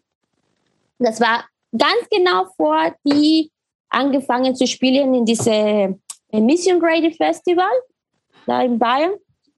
Und das war, ja, ganz genau, ich glaube drei oder vier Minuten. Habe ich gesagt, hey guys, ich liebe eure Band. Es ist das erste Mal, ja, das war ein bisschen hungermäßig, aber das Mhm. war eine, eine, ein Band von meiner Jungheit. Und dann gesagt, okay, ich komme gleich. Und dann habe ich, und dann kommt dieses Bild. Da hat aber für mich bedeutet viel. Und das ist ein Bandfoto, Mhm. der für mich, das ist so, wie ich Bandfotos liebe. Also Also nicht gestellt. nicht gestellt, nur so- sondern ja, was so. Hm? Ungefähr so. äh, ja, Entschuldigung. okay. Machen wir noch weiter bei der Fotografie oder ähm, machen wir eine kleine kleinen Jump? Ähm, denn irgendwann bist du ja von Barcelona nach Äh, Deutschland. ja, aber wir haben noch, wir haben die Scenes komplett, wir haben sie Ach, angesprochen. die Scenes, ja. Aber ich würde dich schon gerne mal kurz ansprechen. Also Okay. das waren, also. Klitochor war was, was du mit äh, der Schlagzeugerin von Drama zusammen gemacht hast, ne? Ja, ja, so. Mit der Gitarristin, mit Elena. Okay. Elena, okay. Die haben so zwei, die- aber die Schlagzeugerin Silvia war auch irgendwie Teil von diesem Projekt, weil Okay. sie, ähm, ihre Eltern hat eine, eine, Druck, äh, eine Druckerei. Ah, okay. So mit ihr haben wir viel gemacht wegen Drucken äh, und dann fotokopieren und so. Aber was, was war denn die Intention von dem Heft? Das war ja schon, also ist ein, wie der Name ja eigentlich auch schon vermuten lässt, ein feministisches Magazin, ne? Ja.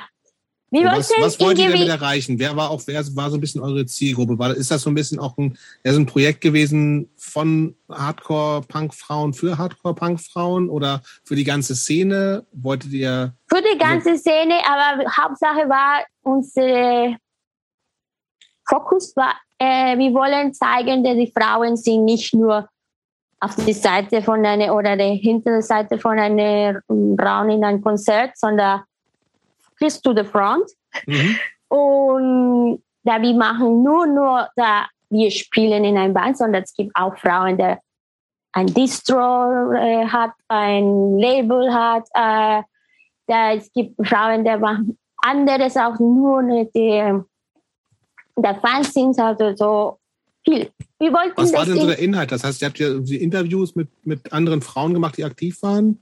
so, wir hatten, wir sind so Mission. So, wir hatten äh, Interviews mit Bands, mit, mit Frauen, da, da hat Mhm. gespielt, zum Beispiel äh, Walls of Jericho, Mhm.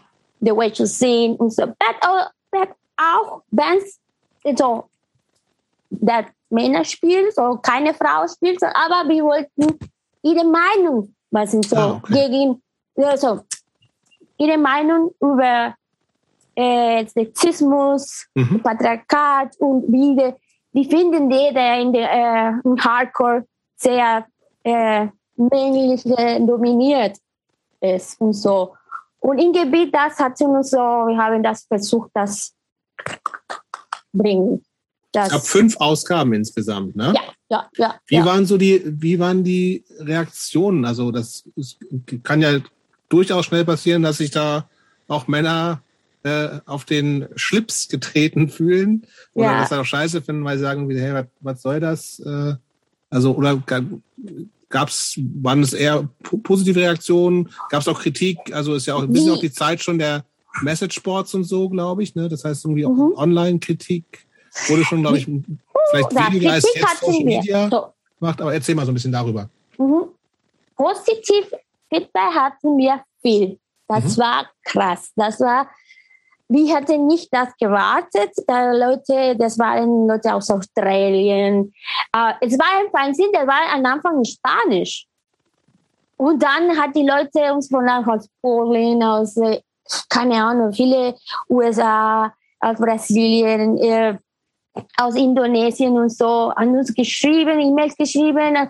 Was für eine äh, Auflage, Entschuldigung, was für eine Auflage hatten die denn, dass das so weit in der Welt rumgetragen wurde? Keine Ahnung, ich glaube, das war ein bisschen der Faktor, der, so der, der Ding, dass unsere Schlagzeugerin hatte eine Distro und dann sie und unsere Freunde auch hatten Distros und die haben mit anderen. Ja, so. ja, das verstehe ich, aber ja. wie war dann die Auflage? So 500 Stück oder wie viele? Ah ja, okay, nee, nee, nee, nee, nee, das auch nicht. 500 Stück haben wir nicht gemacht. Ich glaube, haben wir nur immer maximal 300 einmal okay. oder so. Mhm. Nicht viel, nicht viel nicht viel, aber weiß nicht warum. Es war, er hatte Erfolg und hat die Leute gefallen, aber auch haben wir unsere Haters, heute gesagt.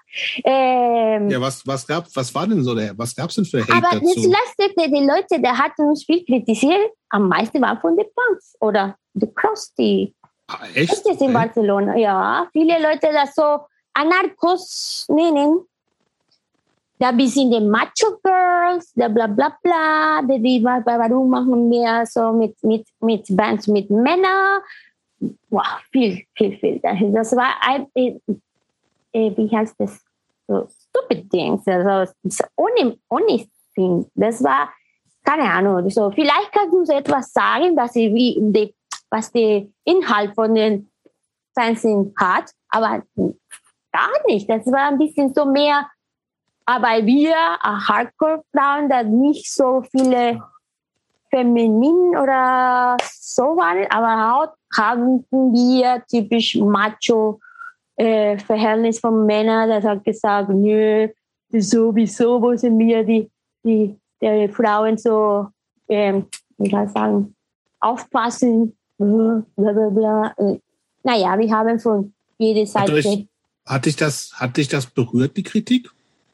Hat dich das hm. getroffen? Fandst du das, oder was sagst du irgendwie, was für Idioten? Mir, ja, es war so irgendwie was für Idioten. Manchmal ein Message Board, mal die Barcelona Hardcore Message Board war die Kampfbild von, von, von dieser Kritik, äh, ähm, die Kommentare von den Haters.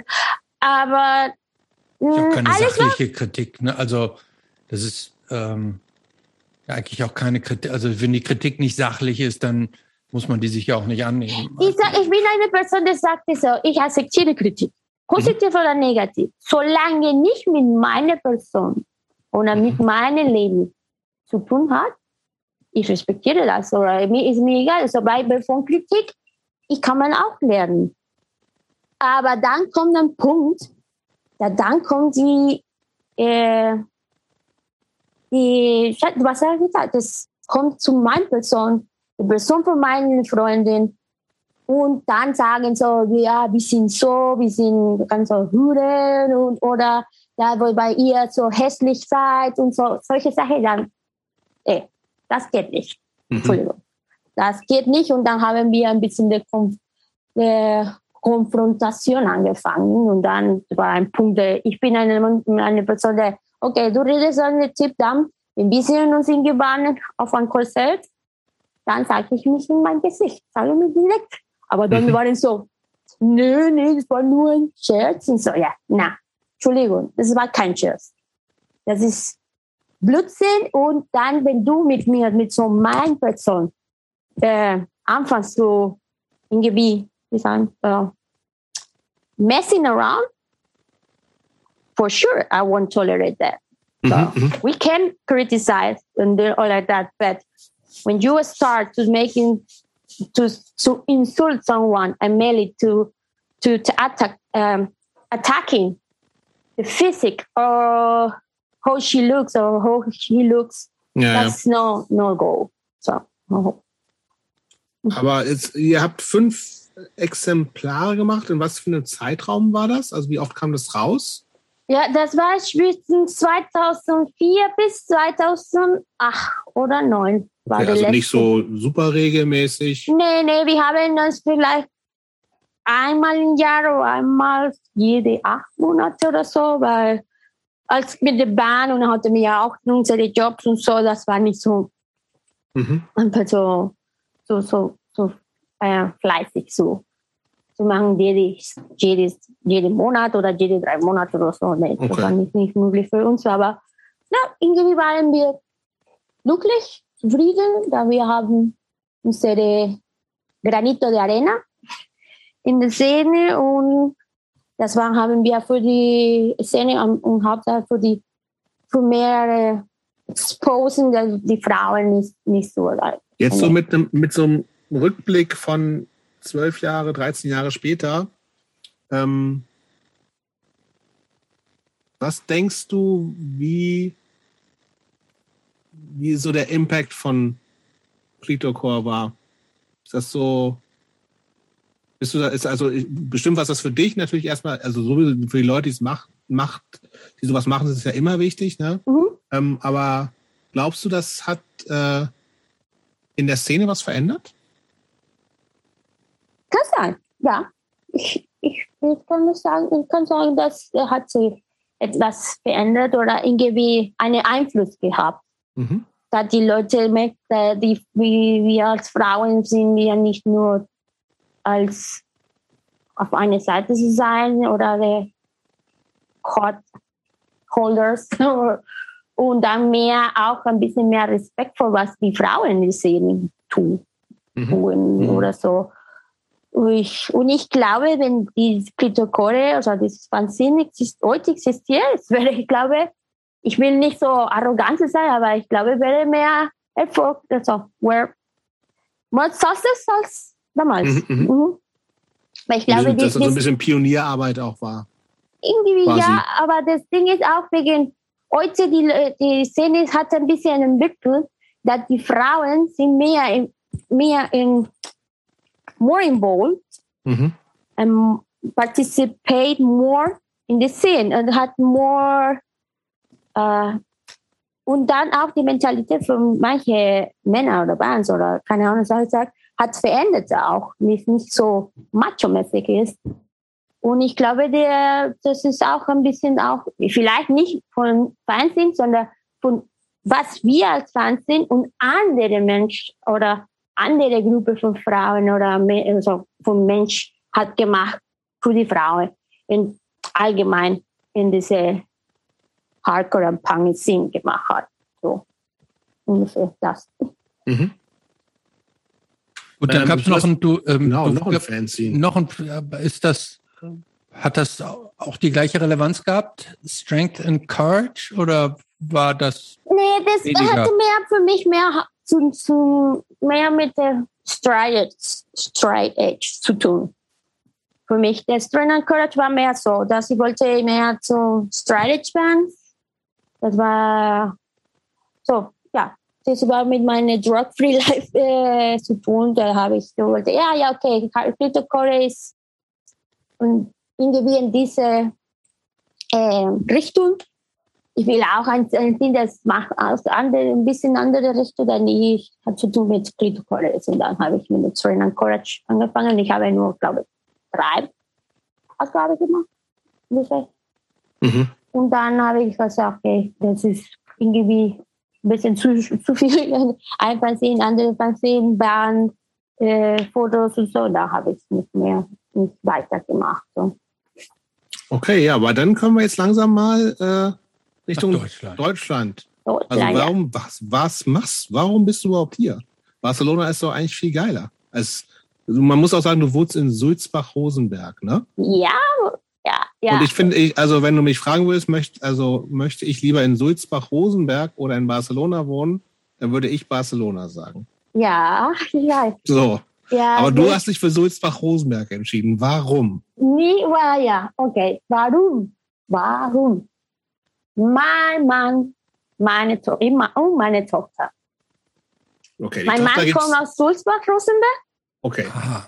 Den hast dann, du aber in Spanien kennengelernt oder wie? Äh, ja, das Ding ist, ich war mit Drama, äh, ein, eine kleine Tour hier in Deutschland. Mhm.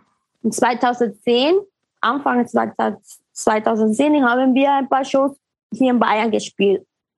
Und der ist ein guter, so, oder beste Freund von, ein guter Freund von uns, der aus Sulzbach kommt, aber der hat in Barcelona gewohnt. Ah. Und der war unser Tourmanager. Der hat unsere Shows in, hier in Deutschland organisiert und er hat gesagt, ey, ich, äh, der hat mein Mann, damals, äh, ey, ich komme mit meiner Freundin, äh, meine Freundinnen zu spielen eine Tour und so, komm, ich spiele in Erlangen und Regensburg, komm vorbei. Mhm. Er hat gekommen. Und dann, das erste Konzert, habe ich mich richtig kennengelernt, waren in Erlangen. Okay. Das heißt, ja. du kanntest ihn vorher noch gar nicht. Du hast den auf der Tour ganz also eine romantische äh, Tourbekanntschaft. Mm, irgendwie, nein, nein, nein, nicht, nicht, nicht romantisch, nicht mehr so. Aber ich habe ihn gesehen, nicht kennengelernt, aber gesehen sechs Monate vorher in Barcelona, also in Girona, in einem Festival, weiß nicht, oder hier habt ihr gehört, diese Oktoberfest. Das ist ein Punk-Rock-mäßig Festival in Girona, Katalonien. Okay. Und dann habe ich dort gesehen mit meinem Freund Dominik. Er ist der Hauptschuld, ich bin da in Sulzbach, Rosenberg. und dann habe ich gesehen, aber dann richtig mit, wir haben uns kennengelernt in dieser Show in Erlangen. Und der hat irgendwie mit mir geflirtet. Der hat mit, mit, mit dir was? Ge, ge, geflirt. Geflirtet? geflirtet. Ja, ja aber, man, aber so wie du das eben, äh, so wie du das eben berichtet hast, dass du ihn gesehen hast. Ja. Da hat schon so ein bisschen bei dir gefunkt, oder? Ein bisschen schon, aber ja. weil irgendwie der ist mein Typ von, von Männern, von, von immer. Und dann habe ich ein bisschen, aber das, damals hatte ich eine Vision, ich war verheiratet geheiratet damals. Ach, du warst, du, Moment, du, das, das erfahren wir jetzt erst. Du warst also schon, Moment, du, das das da, ja, da, jetzt wird's ja, äh, nee, das ja, war, ich war, Moment, also du ich, warst in Spanien verheiratet mit einem Spanier. Ja, ja. ja aber. Warst denn auf dieser Show und hast ihn gesehen? Ihn gesehen, und ja. Ab da ging es mit deiner Ehe abwärts. Ja, das Ding ist, ich habe ihn gesehen, aber ich sage, nein, ich, ich, habe, ich bin in einer Beziehung, ich bin geheiratet, auch trotz unserer Beziehung, unsere Ehe war nicht so ganz happy und nicht richtig gut. Aber dann habe ich da gesehen und habe gesagt, nee, kann ich nicht und, und nee, das, das geht nicht. Aber Monate später, dann, ich trenne mich von meinem Ex und irgendwie, dann habe ich gesagt, okay, dann habe ich. Und was hat deine, was hat deine konservative Oma dazu gesagt? Nee, meine Oma war weg, weit weg. Sie, sie wusste nichts. Die wusste nichts. Sie, sie wusste okay. nichts. Und meine Mama auch nicht, so bis alles so geklärt habe. Und dann hat gesagt, Mama, ich bin getrennt. Äh, ich habe einen, einen Jungen aus Deutschland kennengelernt und irgendwie verliebt. Und das geht. das ist was nicht geht jetzt. Und so, okay. Und dann war uh, irgendwie und wie schnell war denn dann für dich klar, dass du sagst, okay, wir. Äh, Geh nach Deutschland. Äh, du hättest genau. ja auch sagen können, genau. ähm, wir suchen uns einen, einen, anderen gemeinsamen Ort oder er kommt nach Spanien oder so. Bestand das nicht? Die so? hatten so, da, die haben angefangen zu beziehen, haben so ein Fernbeziehung. Ja. Wir waren so jede drei, also zwei oder drei Monate zu besuchen, er nach Barcelona, ich mhm. nach Deutschland. Und so bis eine Überraschung besucht, der hat mich gemacht. An Oktober 2011. Oh. Kommt jetzt der Heiratsantrag? Nein, nein, ja, irgendwie ja.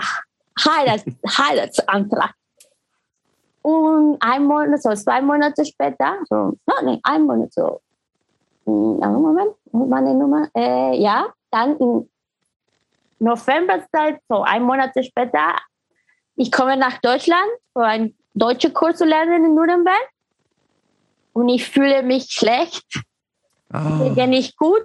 Ah. Morgendliche Übel Übelkeit. Ja, und dann habe ich. Uh, oh, nicht verraten. Komisch. Ich glaube, wir, wir, haben, wir, wir haben schon eine Vermutung, ja, was passiert jetzt, ist. Was ist passiert? Wie, wie, wie war dieser Heiratsantrag, der jetzt ist neun Jahre alt? ja, hat so irgendwie das passiert. So, ich war schwanger. Wir hatten so fast ein Jahr und halb so unsere Beziehung. So passiert, ne? Und dann habe ich dann habe ihm gesagt, also, ey, ich bin schwanger, haben wir was im Kopf gelassen, was machen wir jetzt? Mhm. Das war ein bisschen Dilemma für uns, aber am Ende hat er gesagt, okay, wir gründen eine Familie, aber äh, Ding ist, so ich war getrennt von meinem Ex, aber nicht geschieden. Mhm. So, das war ein bisschen problematisch. Mhm. Ja, ja, ja, das war ein bisschen problematisch. Und dann hatte der, also, dann was, was machen wir? so kommst du nach Barcelona und gründe unsere Familie da oder ich gehe nach Deutschland und nehme unsere Familie dort. Ich habe gesagt, der wollte in Barcelona, weil Barcelona hat auch immer ihm gefallen. Aber Problem war diese Wirtschaftskrise in, Barcelona, in Spanien und der mhm. für ihn war ein bisschen schwierig. Also, also es wird richtig, also für uns als Familie Mhm. In einem Land, wo die Krise so wirtschaftsmäßig äh, geht nicht gut. Es gibt keine Hilfe für Familien, so wie in Deutschland und so. Das war viele Fragen Kopf und so. Der hat viel geredet mit seiner Familie, was soll ich tun und so. Dann habe ich ja gesagt, okay, guck mal, was ist, was war?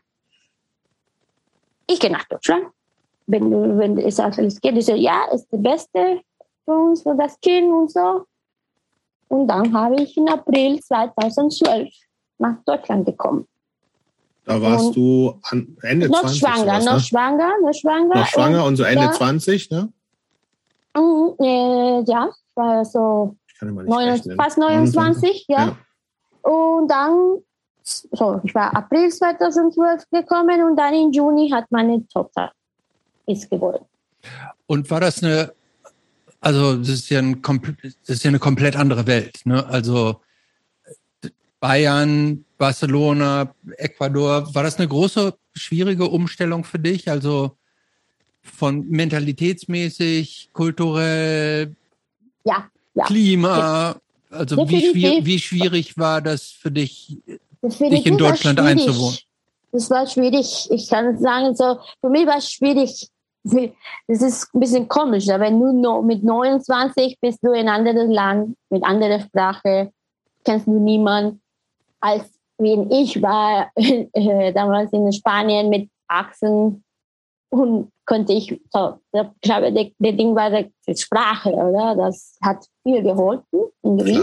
Ja, aber dann hier keine Freunde, äh, Sprache lernen, dann allein mit, mit einem Baby fast den ganzen Tag, weil mein Mann hat von, von, von sieben bis vier in der Arbeit und dann lernen und so.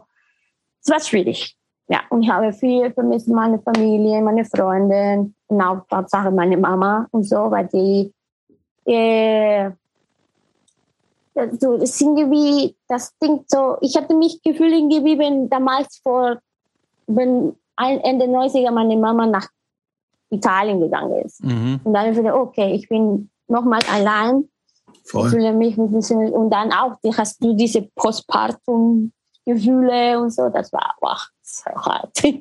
Und dann in ein kleines, kommen von einer großen Stadt, wo jede Wochenende Konzerte gibt und so, und dann kommst du in eine kleine Stadt in Nordost, Nordost oder Nordost feiern, wo was gar nicht gibt und so. Naja, das war, naja, ich glaube, der, bis der zwei erste Jahre waren ein bisschen für mich. Hart. Das heißt, du hast aber in, der, in erster Linie, wenn dein Mann dann, der, offensichtlich hast du gesagt, hat gearbeitet, das heißt, du hast dich viel ums Kind wahrscheinlich gekümmert, ne? Mhm. Ja. Nebenbei Deutsch gelernt, wahrscheinlich ja, so ein bisschen. Irgendwie schon, so, aber ich konnte nicht so, so, so zum deutschen Kurs oder zum eine Schule so lernen. Ich habe so selber Ja, ja. gelernt, aber bis unsere Tochter konnte in die Kita gehen und dann habe ich dann ein bisschen so, aber trotzdem äh, habe ich immer so irgendwie selbst gelernt. Ich, ich liebe irgendwie das so selbst tau Person zu sein. Aber Und- hast du das, hast du das jemals ähm, bereut da am Anfang oder hast du jemals mit dieser Entscheidung auch gehadert, als, als das so schwer war am Anfang, dass du sagst, war das die richtige Entscheidung? Weil du hattest ja im Grunde keinen, äh, kein Sicherheitsnetz, ne? also du hier in Deutschland. Ne? Du hattest keine Familie, keine Freunde, konntest die Sprache nicht, hast keine Ausbildung richtig gehabt, so um, Mhm. also du, du warst schon relativ von deinem Mann auch abhängig, oder? Uh, viel, ja, ja, ja, viel. Da hat mich irgendwie genervt, selbst sowieso, weil ich war immer so Anhänglichkeit Person. So, ich habe so, das habe dort viele Jahre in Barcelona gelebt, irgendwie, dass äh, mein Leben so in der Anhänglichkeit und dann komme ich da in Deutschland. Ich bin jetzt nur fast nur zu Hause äh, und ich muss alles so von meinem Mann irgendwie kriegen. Ich kriege kein Geld von niemandem oder so, ich kann nicht arbeiten. Und das war so die ersten drei, ersten drei Jahre, bis ich bei dem Punkt gesagt, okay, ich könnte zu Konzerte gehen. Das hatte ich so irgendwie finanziell oder diese Hausfrau-Dinge habe ich irgendwie, hat mich gestört. Ehrlich gesagt. Gesagt aber ich wäre so, was, was soll ich tun? Ich, muss, ich bin in anderen Land mit anderer Sprache. So, ich ein bisschen bis ich kann nicht richtig lernen, ich kann nicht arbeiten. Aber dann hatte ich meine, meine nochmal, meine Escape von dieser Hölle oder die, so von, ja, von dieser Hölle war, oder Hölle, das kann man sagen. Es war auch die Konzerte, ja. Musik, äh, Hardcore. Mein, mein Mann war immer, der ein Antifasis Skinhead und der war auch so, so der versteht, was es was Hardcore Punk Music ist und der, so und irgendwie der bleibt irgendwie in diese Mentalität von Punk. Und der hat mich immer so gesagt, okay, ich habe ein Kind, wir sind eine Familie, aber das macht nicht, dass du hört auf deine Leben als eine Hardcore-Punk-Frau. So, dann habe ich manchmal Konzert und dann der hat, okay, geh, ist kein Problem, ich bleibe mit das Baby und so. Oder manchmal eine von der großen Hilfe und der hat mir ein bisschen mein Leben le also leichter gemacht, mein, meine Schwiegermutter. Sie ist sehr tolerant, sehr offen, sehr, sehr, sehr, sehr lieb. Und sie haben mir auch viel, viel, viel unterstützt und diese Seite auch. Sie, sie, sie hat gesagt, und dann, ja, du bist weit weg von deiner Familie. So, ich will nicht, dass du allein bist, so allein fühlst. So, ich bin da für dich und du bist auch jetzt meine Tochter und da mache ich und sie hat gesagt, okay, du willst ein Konzert gehen. Sag mir Bescheid mit Zeit und ich passe auf das Kind auf. So. Ja, super. Mhm. Achso, also die, die Schwiegereltern leben auch in dem gleichen Ort. Ja, das ist ja auch nicht das- selbstverständlich. Ja, so, äh, am Anfang, wir, wollten, wir haben gedacht, äh, unser Plan war, ein oder zwei Jahre hier in Sulzburg bleiben. Aber hat nicht geklappt. Und dann nach Nürnberg war das okay. Dann gehen wir nach Nürnberg. Und ich bin nicht so große Stadt wie, wie Barcelona oder wie Berlin, Hamburg oder so. Aber ich wollte da in Nürnberg, äh, Nürnberg leben, wohnen. Aber hat nicht geklappt. Und die Hauptsache war es für uns wichtig, dass es so, der, meine Schwiegermutter und meine, so die Familie von meinem Mann waren alle da in Sulzbach Rosenberg. So, im Gebiet war es eine Hilfe für uns mit dem Baby. Und dann, Ja, so eine, so eine Großeltern im Background zu haben, ist ja, vieles einfacher auf jeden ja, Fall. ja, das ist das einfach. So, dann habe ich gesagt, okay. Ich habe mich gesagt, okay, ich will nach Nürnberg, ich will so, ich will in eine Stadt, wo die kann das Chaos, wo das laut ist und so. Ja, ein bisschen Punk, ein bisschen Hardcore. Ja, ja, wo ich kann Konzerte so nicht so oft so, weil, weil Nürnberg ist auch nicht so, da es gibt so, aber mindestens es gibt so ein paar Bands, die kommen und spielen und coole, coole Shows haben und so. Aber Mhm. naja, leider hat nicht geklappt, aber wir haben auch da ein bisschen weiter, mein Mann und ich, dann haben wir gesagt, okay, machen wir so. Und dann haben wir versucht, Konzert einfach mal mal organisieren und so. Und hat geklappt. Hast du eigentlich und das, das habe ich nicht richtig, oh. sorry, das habe ich nicht richtig verstanden. Ihr habt dann selber die Konzerte veranstaltet da? Ja, ein paar Konzerte, einmal so, ich glaube, es war 2015 oder so. Oder so, mit Notturning Back. Mhm. Einmal die True Spirit Tour Konzert, so Risky, Empowerment, so lokale Bands da auch. Mhm. So. Das war ein bisschen, ja, ein Versuch, aber dann war es schwierig mit dem, wie machen das. Wir haben ein, ein jungen Sozialzentrum da, heißt Hängematte. Und dann haben wir dort, aber das Problem ist jetzt, da haben die die Leiterin, die Leiterin gewechselt und das war nicht so einfach, Konzerte zu machen und auch Probleme mit Nachbarschaft und so. Wir wollten weiter mehr Konzerte machen, aber leider konnten wir nicht. Nee, hm. hat nicht geklappt. So. Aber naja, vielleicht nach der Pandemie. Ähm, ich habe mich gefragt, ähm, das heißt, du warst, du warst ja schon mal sozusagen mit der Band in Deutschland. Ähm, irgendwann war dann so, hast du ja gesagt, klar, okay, wir, ähm, wir wollen als Familie zusammen wohnen. Äh, Barcelona, Katalonien, Spanien war es irgendwie nicht so richtig. Ähm, wir gehen nach Deutschland. Ähm, was mit was für Erwartungen bist du nach Deutschland gekommen und welche, welche haben sich vielleicht erfüllt und was ist vielleicht ganz anders, als du sie jetzt vorgestellt hast? Uff, das kann ich sagen. Der, hm, ich habe nicht viel vorgestellt. Ich habe nur so gesagt, mein Fokus war meine Tochter, mhm. meine Familie, meine Tochter, mein Mann und was kommt, kommt. So. Und ein Ding, das wichtig war, das Sprache lernen.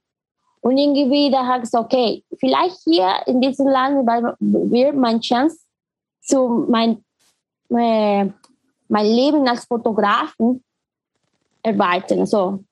Oder entwickeln. Ach, das, ach, das war tatsächlich, das war tatsächlich schon eine Überlegung, die du an der Stelle hattest, obwohl ihr ja praktisch in diesen relativ kleinen Ort gezogen seid. Mhm. Ähm, hattest du da schon auch die Vision, dass du hier in Deutschland die Fotografie für dich selber weiterentwickeln kannst?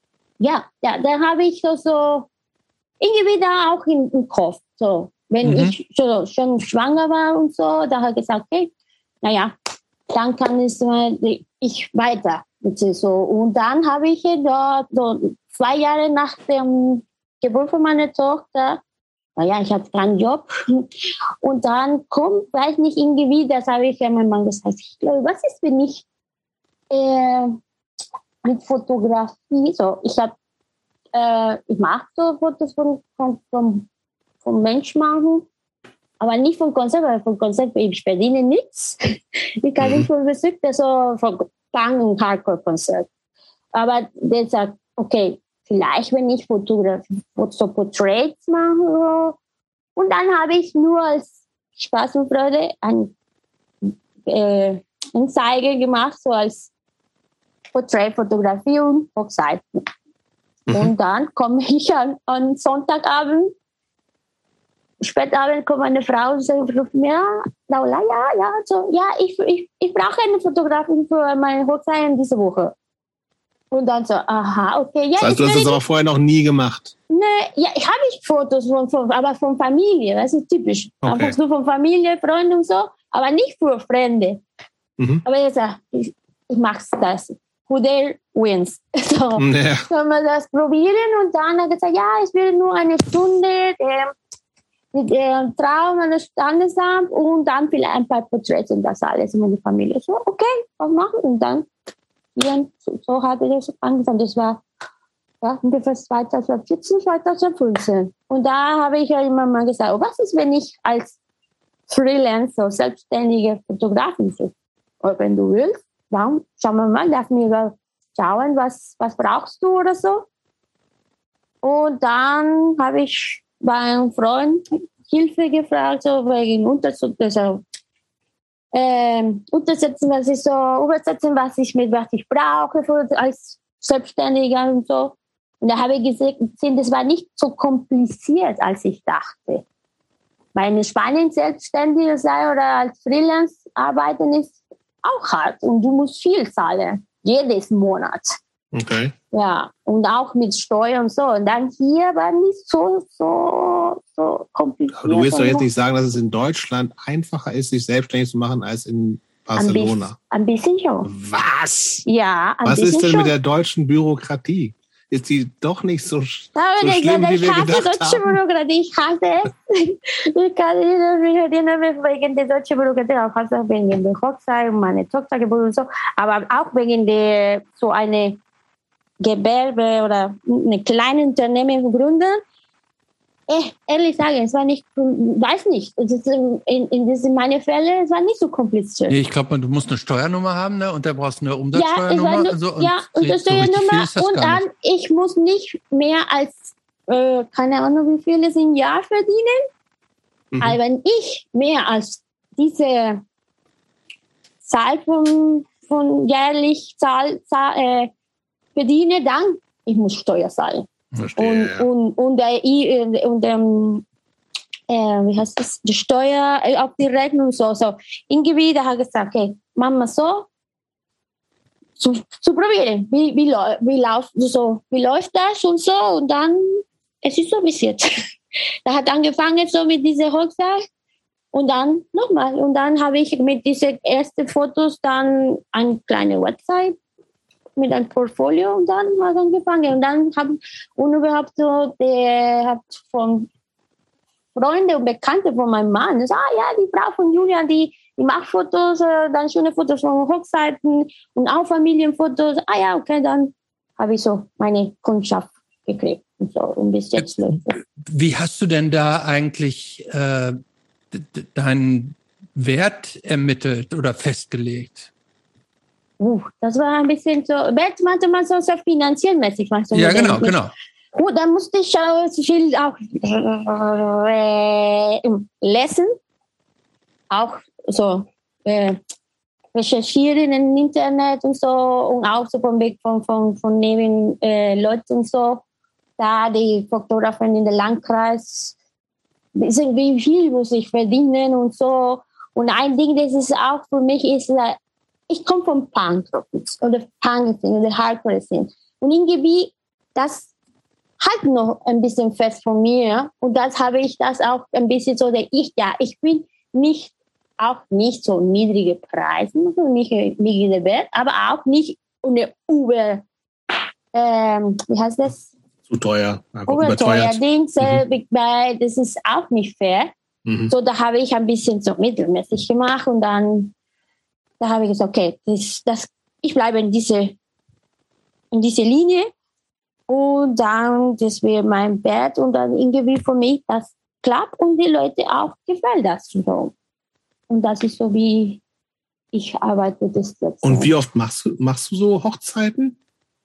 Ja, ja also vor Corona äh, äh, ich hatte so vielleicht ungefähr die, die Corona, ähm, die Weddings, äh, für mich, was ich verdiene am, am meisten von Hochzeiten, und das ist von April bis September ungefähr, und dann ist, das ist andere Dinge ist auch, ich bleibe immer vor zwei oder vielleicht drei Hochzeiten pro Monat. Ah, okay. Weil ich, ich, ich mache nicht diese jede Wochenende, weil ich arbeite allein. So, ja, ja. Ich kann das schaffen und wenn ich eine gute Arbeit oder eine gute Leistung gebe, will Ach dann so. besser jede, vielleicht, ich mache ein, ein, ein, ein Hochzeit dokumentiere diese Wochenende, dann in drei Wochen kommt der nächste. So, das war auch nicht viel. Und da irgendwie mit diesem Geld, ich verdiene nicht viel, weil ich mhm. auch kann nicht, weil wenn ich bleibe von diesem Ding vom, von der Steuermessung und so. Und auch für mich ist es ein bisschen nicht so, weil damals mein, mein, mein, mein Kind war kleiner, konnte auch nicht. Ich hatte auch keine, keine Führerschein damals, ich konnte nicht. Ich war noch am Handy nicht von meinem Mann. Dann musste ich wieder irgendwo fahren und so. Da habe ich nicht. Aber dann letzte Zeit, dann kam Corona-Pandemie. Und letztes Jahr zum Beispiel, das war nur eine und die einzige Corona-Hochzeit gehabt. Okay. Und dieses Jahr war ein bisschen besser. Also Jahr habe ich ja so vier Hochzeiten und dann verschiedene so Portraits, so Familienportraits und so. Halt ein bisschen besser geworden, aber auch nicht so, wie ich habe erwartet, aber besser weniger als nichts. Und ähm, vermarktest du dich da richtig intensiv? Also, oder wie, wie schwierig ist es, an diese, an diese Jobs ranzukommen?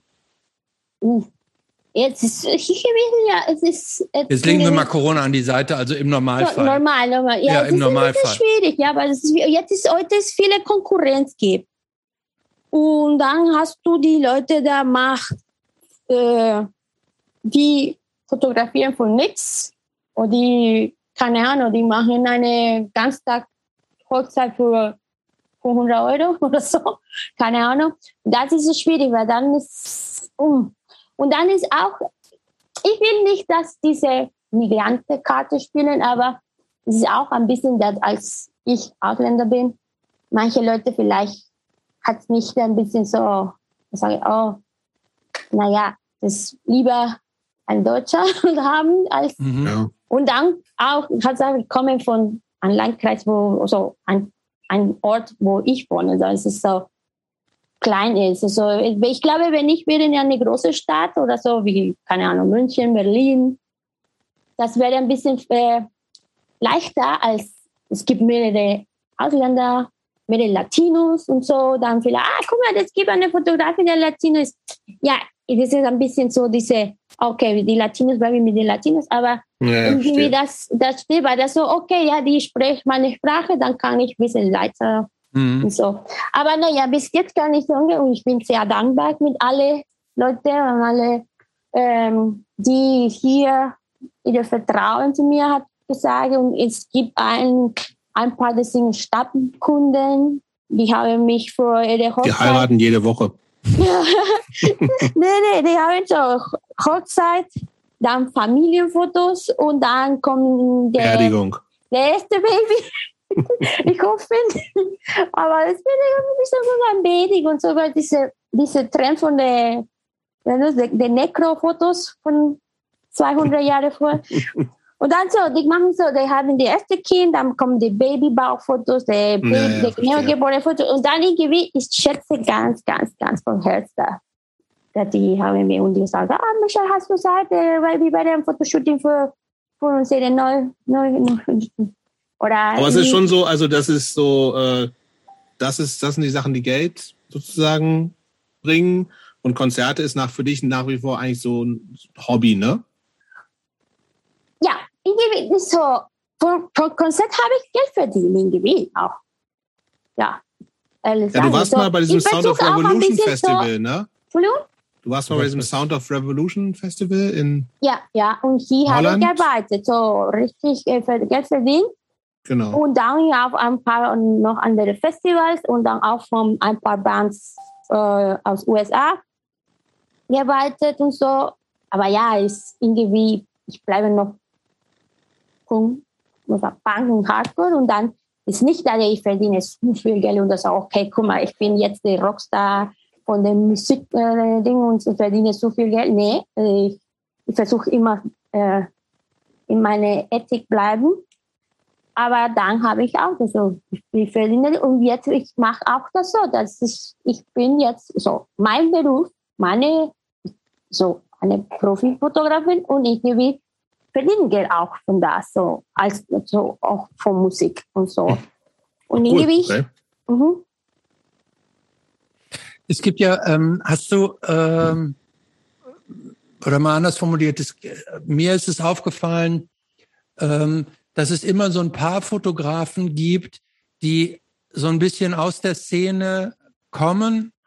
Und äh, also mir fallen jetzt insbesondere so amerikanische Fotografen ein und mhm. die dann irgendwie größer werden, entweder so im künstlerischen Bereich oder indem sie mehr kommerziellere Fotos machen. Irgendwie einer der ersten, der mir irgendwie so, also Glenn E. Friedman, der irgendwie früher früh in DC und dann hat äh, in der Hip-Hop-Szene fotografiert und so weiter. Aber jetzt auch so aktuell ist mir aufgefallen, auch eine Fotografin, Angela Owen. Ich weiß nicht, ob dir ja, das was sagt. Kenne. Ja.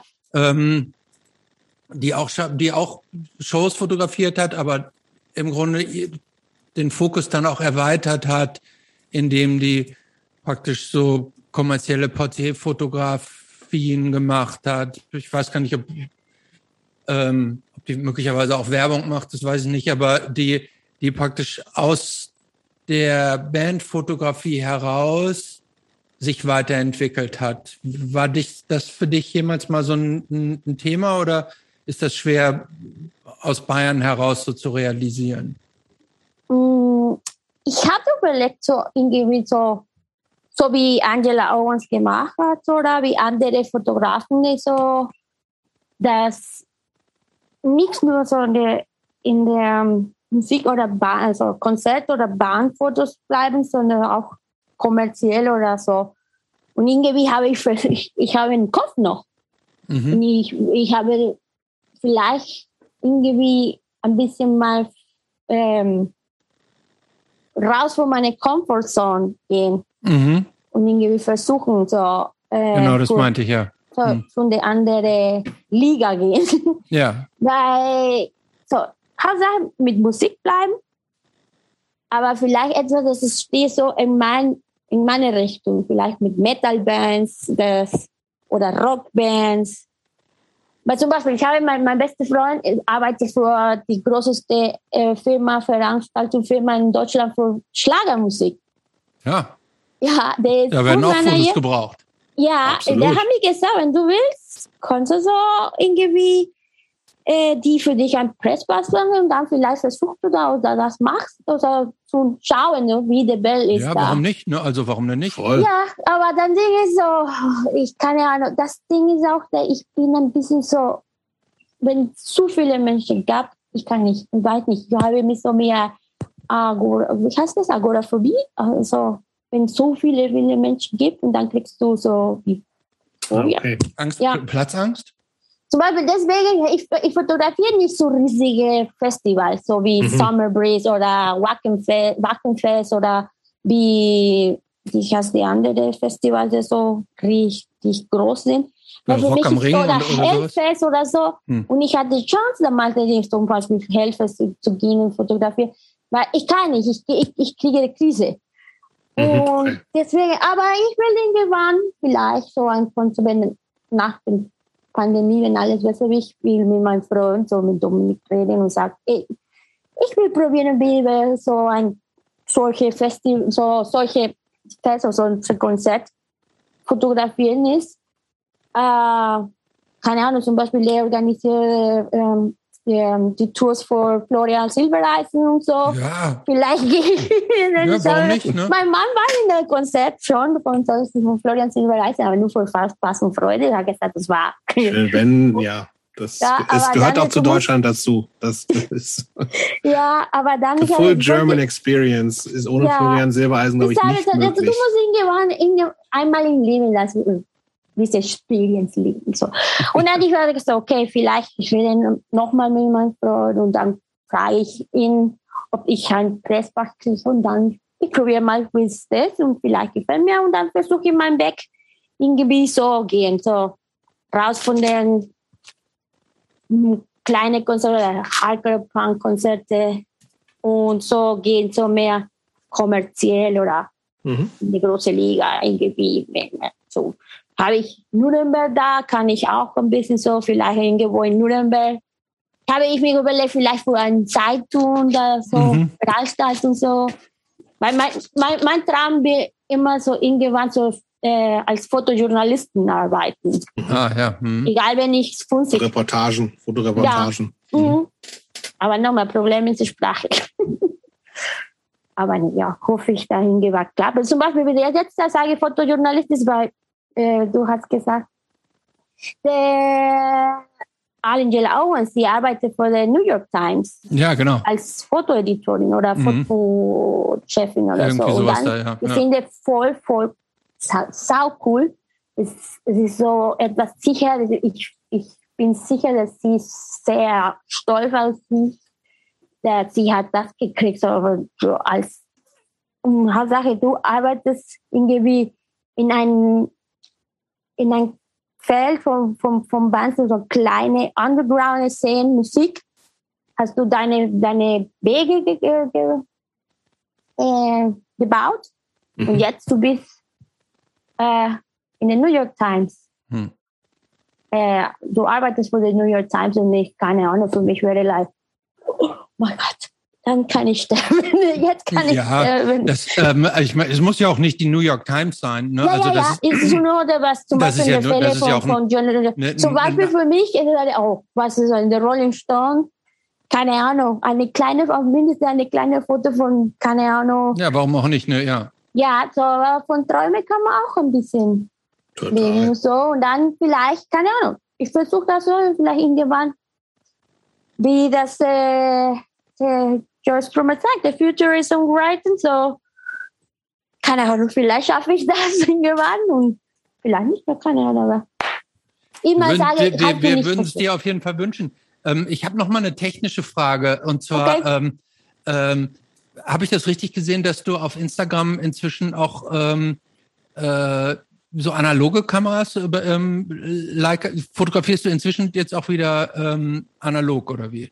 Ja, ja, eben, ich, ich fotografiere äh, und jetzt, muss sagen, dass mehr seit ich in Deutschland wohne. Ich bin mehr mit der analogen Fotografie. So, ich fotografiere gerne so, wenn ich schon äh, mit habe ein, jetzt so ein paar Ref, analog Reflexkameras, Leica, eine Canon und eine kleine kompakte äh, Leica auch.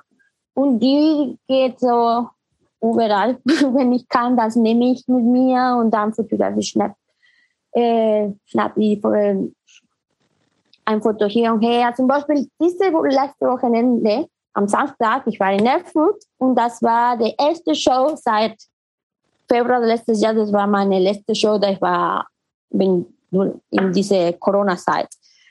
Und dann habe ich gesagt, ich habe keinen Bock auf meine, meine Kamera, das ist auch die digitale Ausrüstung. Ich nehme, ich, ich habe meine Leica, die Reflex-Leica-Kamera genommen, ein paar Roll, so, ein Roll.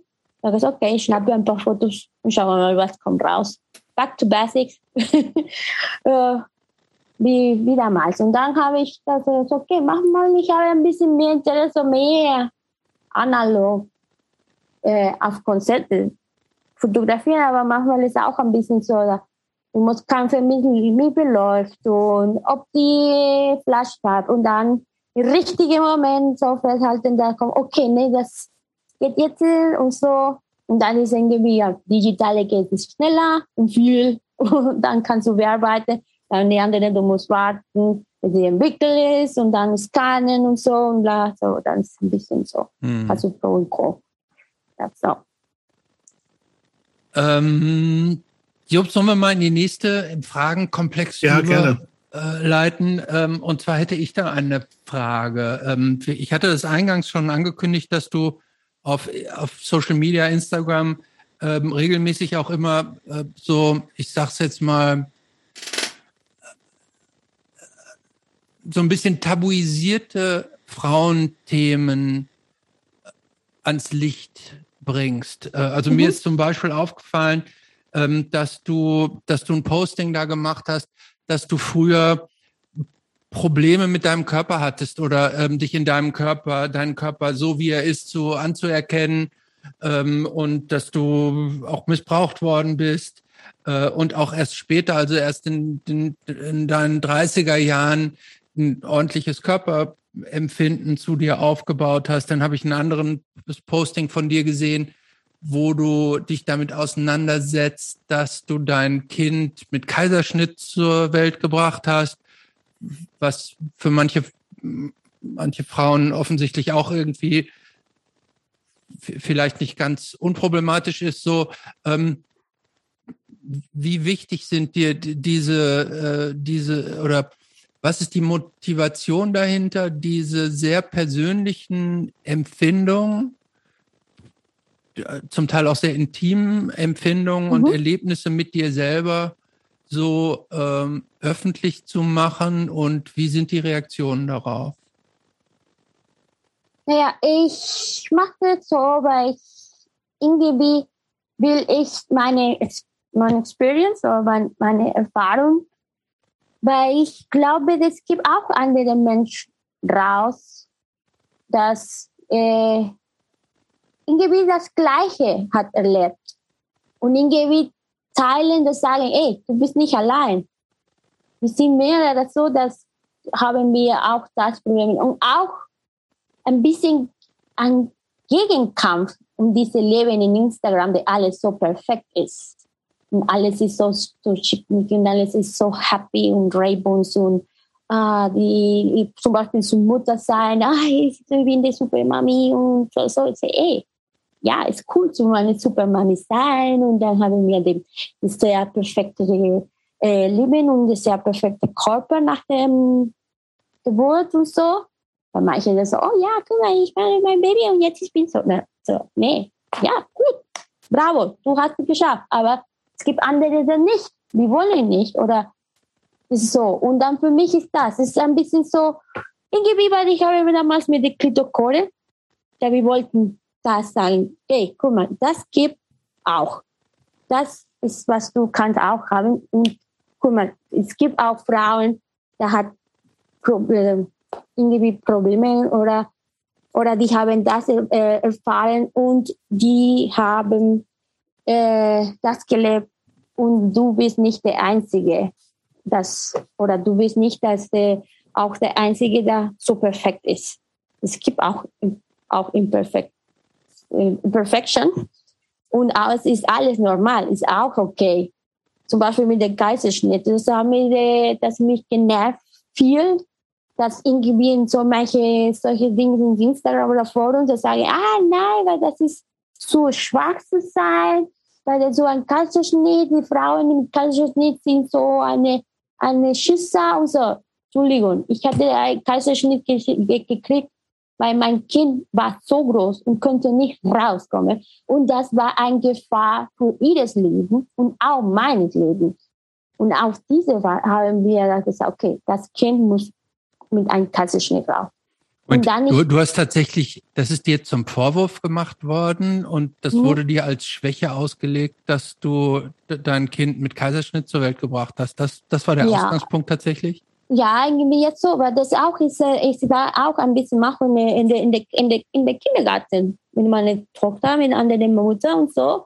Und ich habe einige gehört, das auch, und ich habe, das war so. Und ich so, nein, kann das, nein, bitte, kann ich nicht das hören. Und das ist irgendwie, ich, ich werde immer, äh, wie, wie, wie man, man ist so, oder wie er sagt ja hier in Deutschland, ich kann nicht mein, mein, mein, mein Klappen halten ich werde etwas, wenn ich mache nicht oder ich etwas, ich will, das teilen, ich werde immer darüber reden, mein, um mein Erfahrung, meine, meine Meinung zeigen und meine Meinung sagen.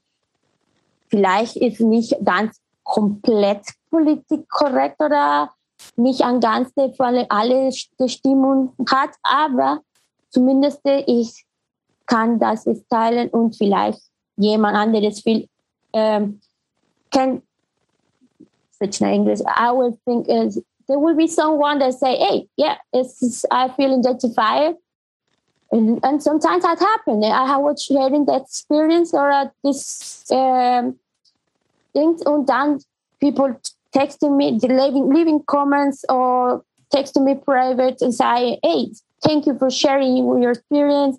It means a lot to me. It's nice to see that also there is people with um, living this also. And yeah something similar happened to me but i, I have not been so enough brave to share it because i don't know. I feel ashamed of me or that what happened or that what is happening or maybe that's have could uh, have a bad image of me or whatever.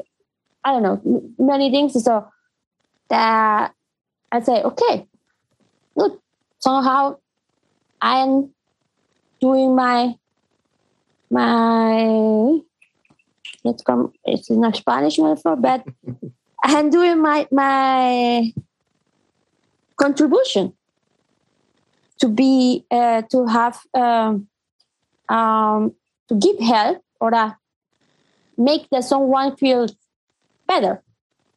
If it's something is uh, in her or his head about something that is uh, happening in his life or something like that when I share this kind of things. And I will do it. So my, my husband is, manchmal mein Mann sagt so, ah, warum teilst du das?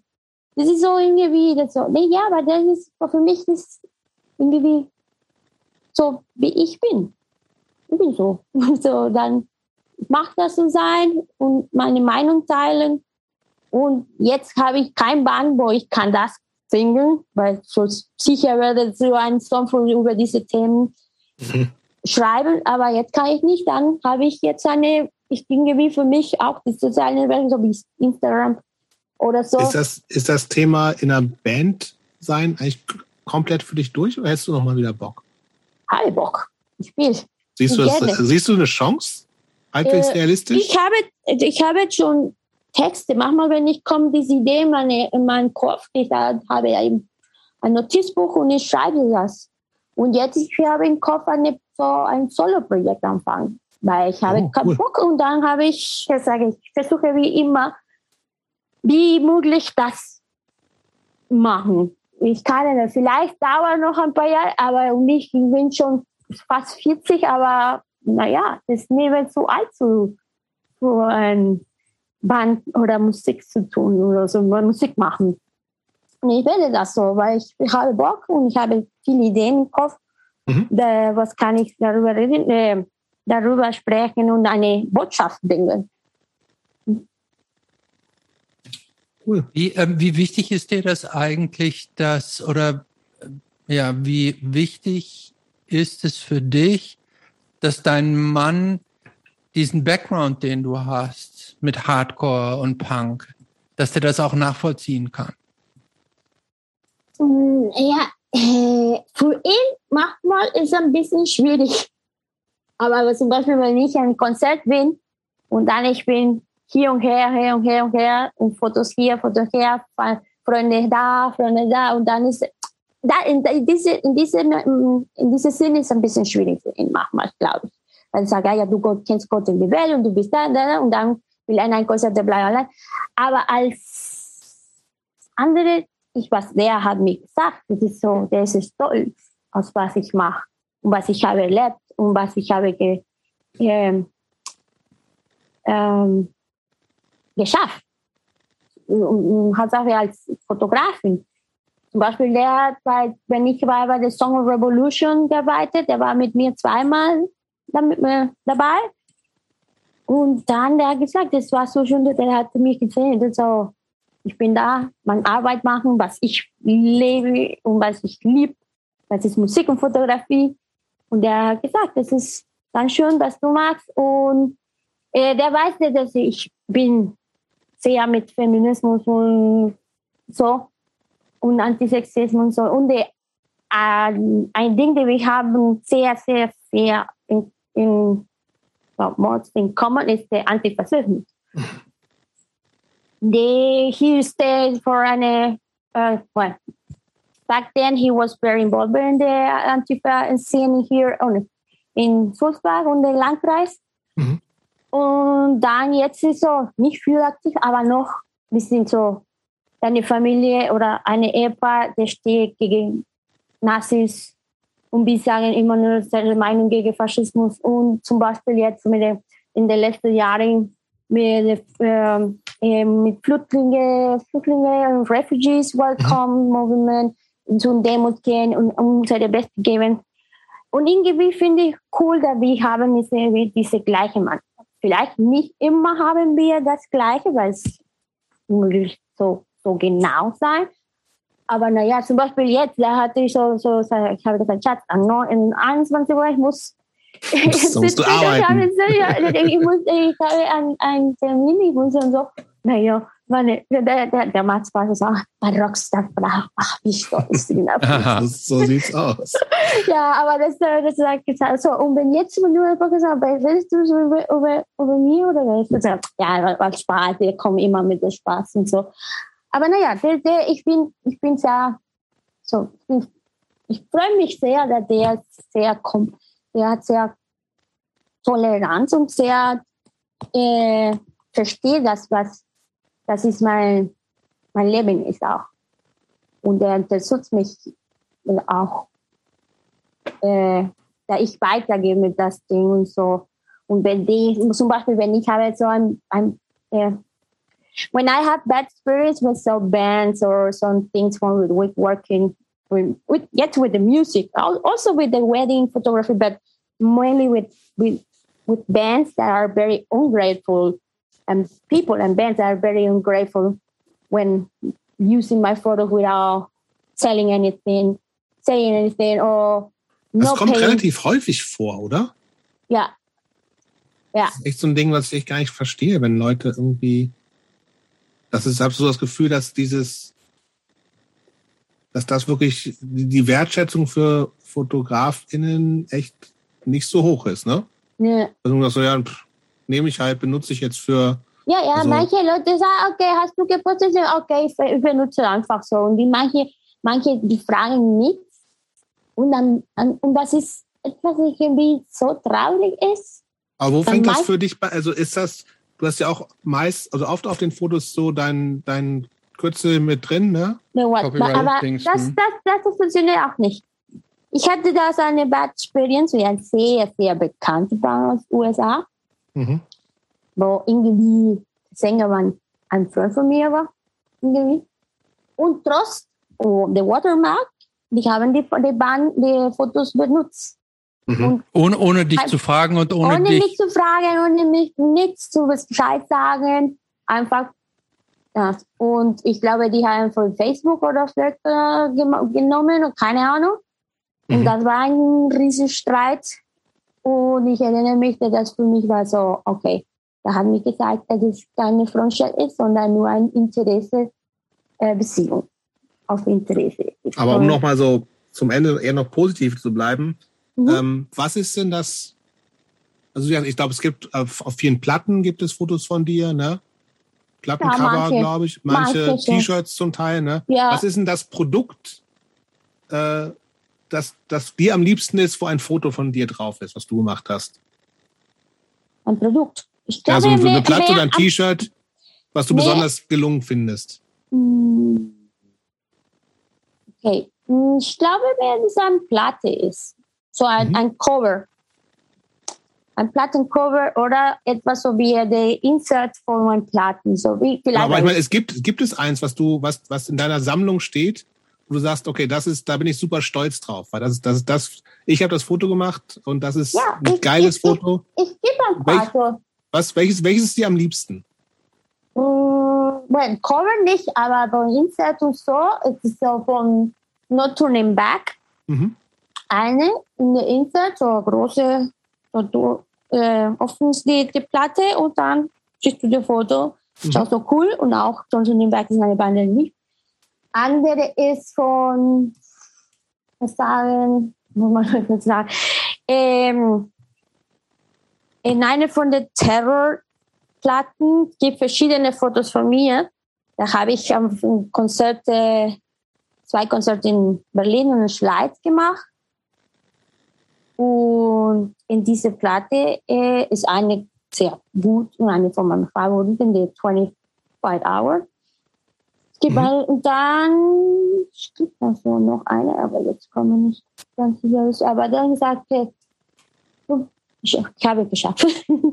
so, aber oder zum Beispiel, ich bin am Festival oder so oder ein Konzert und dann sehe ich jemand mit einem T-Shirt von X-Bands und dann ist mein, mein Foto drauf. Zum Beispiel mhm. mit Nails.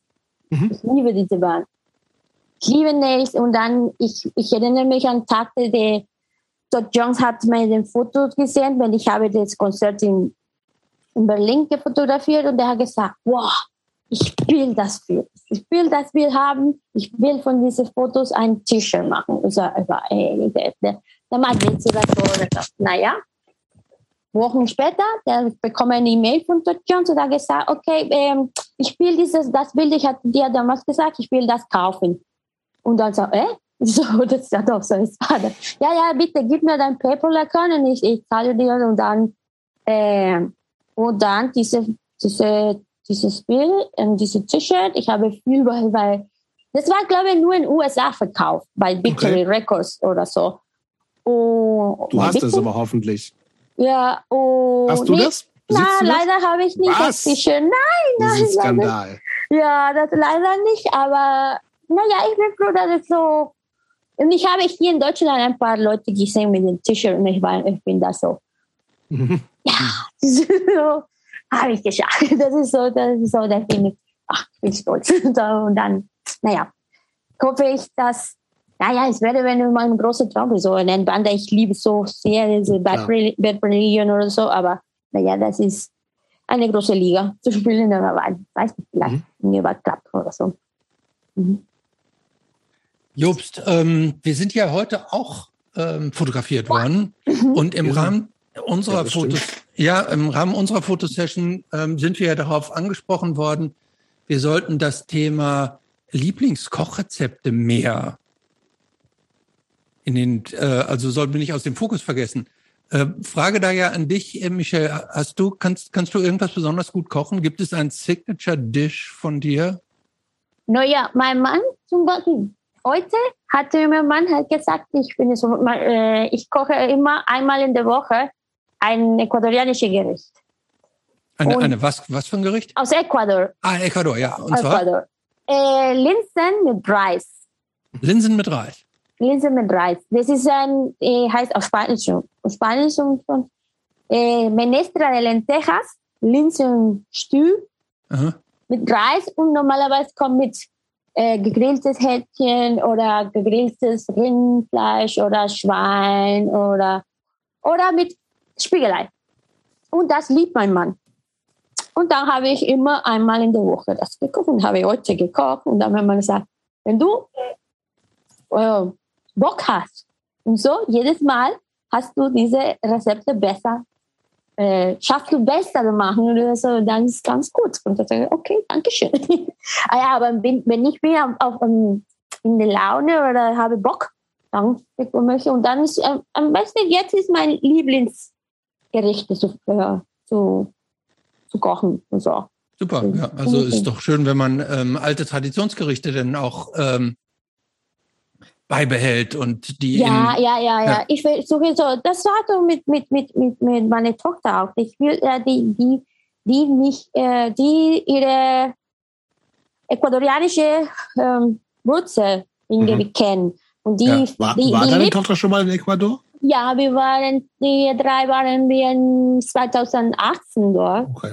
erste Mal. Und das war sehr, sehr schön. Mein Mann hat, es war total verliebt von Ecuador. Sie wollte nicht zurück nach Deutschland. Der hat geweint in der Flucht, wenn wir waren zurück. Und naja, das ist so, naja, so ein, das war so eine schöne Zeit, aber leider nicht so genug Zeit. Also wir waren fünf Wochen, aber weil man wollte mindestens sieben Wochen, aber das schaffen nicht. Also Naja. Arbeit und so. Dann. Aber da ja, waren dort und ja, meine Tochter hat kennengelernt, so wie wo ich komme, wo ich habe, wo ich gewachsen war. Ähm, und sie weiß immer so. Le lebt dann, deine Großmutter eigentlich noch? ja, sie lebt noch da. Gestern war 77 geworden. Oh, relativ jung. Ja, wollte ich gerade sagen. So Ja, alt sie ist das ja jung. auch nicht. Die, kann, Ja, die hat sie- ja noch locker, die kann ja noch 20 Jahre leben.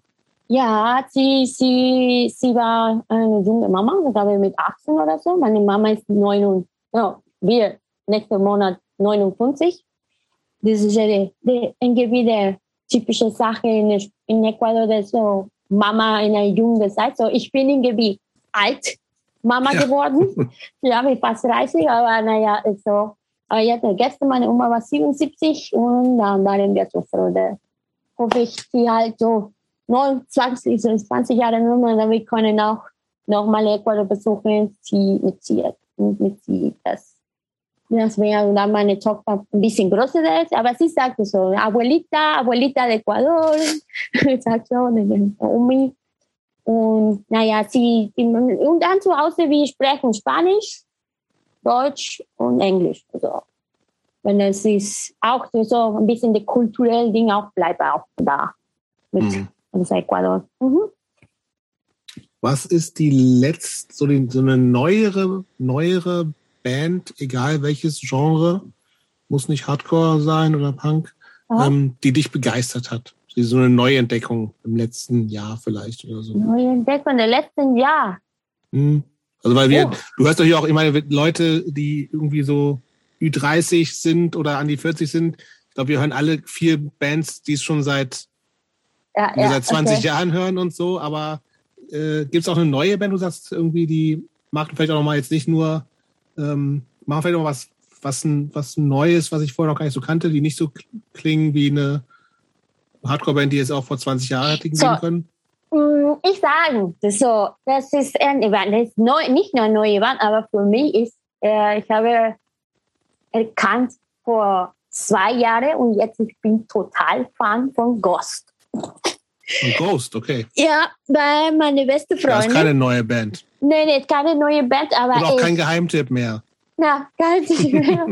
aber das ist so begeistert, wie, wie die letzten zwei Jahre mit, mit dieser Band, so was die, was die Band machen, so die Musik, Hauptsache die Musik, so die Sound und so. Aber für neue, ganz neue, neue, neue Band, ich muss sagen, ich bin jetzt mit dem, mit, ähm, mit, mit, ich bin jetzt so mit dem Punk und Hardcore und zum Beispiel von Hardcore ist diese Wein aus, ich glaube, sie auch von Ostküste von USA, Never Ending Game. Mhm. Ja, gar nichts, ja. Ja, kenne ich. Never mhm. Ending ja. Game. Mhm. Und dann von Diletto, ich muss sagen, auch aus Katalonien, ist irgendwie meine zweite Heimat, La Inquisition mhm. aus Barcelona. Die Eine großartige Band, das wieder so Punk ist. Und die singen so auf Spanisch und sehr, sehr coole Lyrik, coole Sound und sehr coole Leute. So, wenn ihr habt den Chance in dann, die spielen, glaube ich, in der Back to Future im mhm. September. Und dieses September, glaube ich, ja, das sind zwei Wochen, glaube ich. Und wenn, wenn, wenn das passiert, weil mein Mann hat gesagt, er kennt nicht, weil es so kalt ist. Ja, weiß ich auch gar nicht. Ja, aber naja, die spielen dieses Monat vielleicht in Deutschland und wenn ihr irgendwann hat diese Inquisition ist irgendwie jetzt die Top dann aus Spanien. Okay, mhm. sehr gut. Verrätst du uns noch deine All-Time Classics? All-Time Classics, okay. Ja. Uh, ich gehe zuerst mit Bad Religion, Generator. Uh, weil das ist der allererste Song, den habe ich von ihm gehört. Und dann gehe ich vor Warzone. Mhm. Äh, Warzone, ja, Warzone ist ein bisschen aber Don't Forget the Struggle. Ist das Hauptsong von. Dann ich gehe vor. Wie viele kann ich sagen? So, eine Handvoll, so viele wie du nennen willst. Okay. Hm. Dann ich gehe vor. Metallica, Big and Destroy. Äh, ein bisschen heavy so in der letzten Zeit. Ich, ich höre love, viele Heavy und Metal Musik. Und dann gehe ich zurück zu Punk. Dann ist das. Vielleicht geht um. Das ist schwierig, weil es gibt so viele. Und jetzt hast du das, bist du, äh, bist du gesagt, übrigens Las Otras. Es gibt einen Song von Las Otras, das war sau, sau, sau gut und auch wegen der Botschaft, der übrigens so, ich erinnere mich, welche genau der Song ist. Aber von Las Otras auch so eins. Die haben ja leider gar nicht so richtig viel ähm, rausgebracht, glaube ich, nur eine 7-Inch und eine 10-Inch oder so. Ähm, ja, und, und dann sind die irgendwann verschwunden. Ja. Haben, die, haben die eigentlich irgendwas? Ja, ja die haben sie gedreht. Ja, da haben sie gedreht. So hat sich nicht mehr. Aber ich glaube, eine, jetzt glaube eine von die Bahn oder eine, zwei, die haben eine neue Bahn, glaube ich. Ich, ich weiß es nicht. Ich, ich bin ein bisschen so äh, disconnected von das Spiel, aber ich, ich, ich, ich, ich will recherchieren oder das, dieses Bahn. Äh, es gibt so Leute von Las Otras. Okay, und noch ein mehr als Song. Mehr für eine Musik oder fünfte. Und ja, von Victim von der Never Ever, Never Ever Live Team. mit einem ein Sentence. Ich bin mir jetzt ein bisschen stützen. Macht nichts. Ich glaube, wir, wir, haben auch ein, wir haben auch einen Eindruck davon, ähm, äh, wo, wo dein Herz so schlägt. Ja. Jobst, wir haben. Letzte Frage. Letzte Frage. Aha. Das ist auch eine Standardfrage bei uns. Die ist, ähm, was würde die, sagen wir mal, 16-jährige Michelle, die gerade so ihr erstes Konzert gesehen hat, denken, wenn sie Michelle heute treffen würde? Ui. Äh, weiß nicht. Vielleicht ist sagen, so mit Selbstbewusstsein und auch so Self-Love sein zu sagen, ich bin, ich bin stolz auf dich. Ja, gut. Ja, schon. Ja. Sehr gut. Ja. Vielen Dank fürs Gespräch, Michelle. Nee, Vielen Dank. Dank, danke euch. Es hat mich sehr eine sehr riesige Ehre, Freude und äh, Ehre. Oder als hier in Bayern sagt, habe die Ehre. Habe die Ehre. habe die Ehre.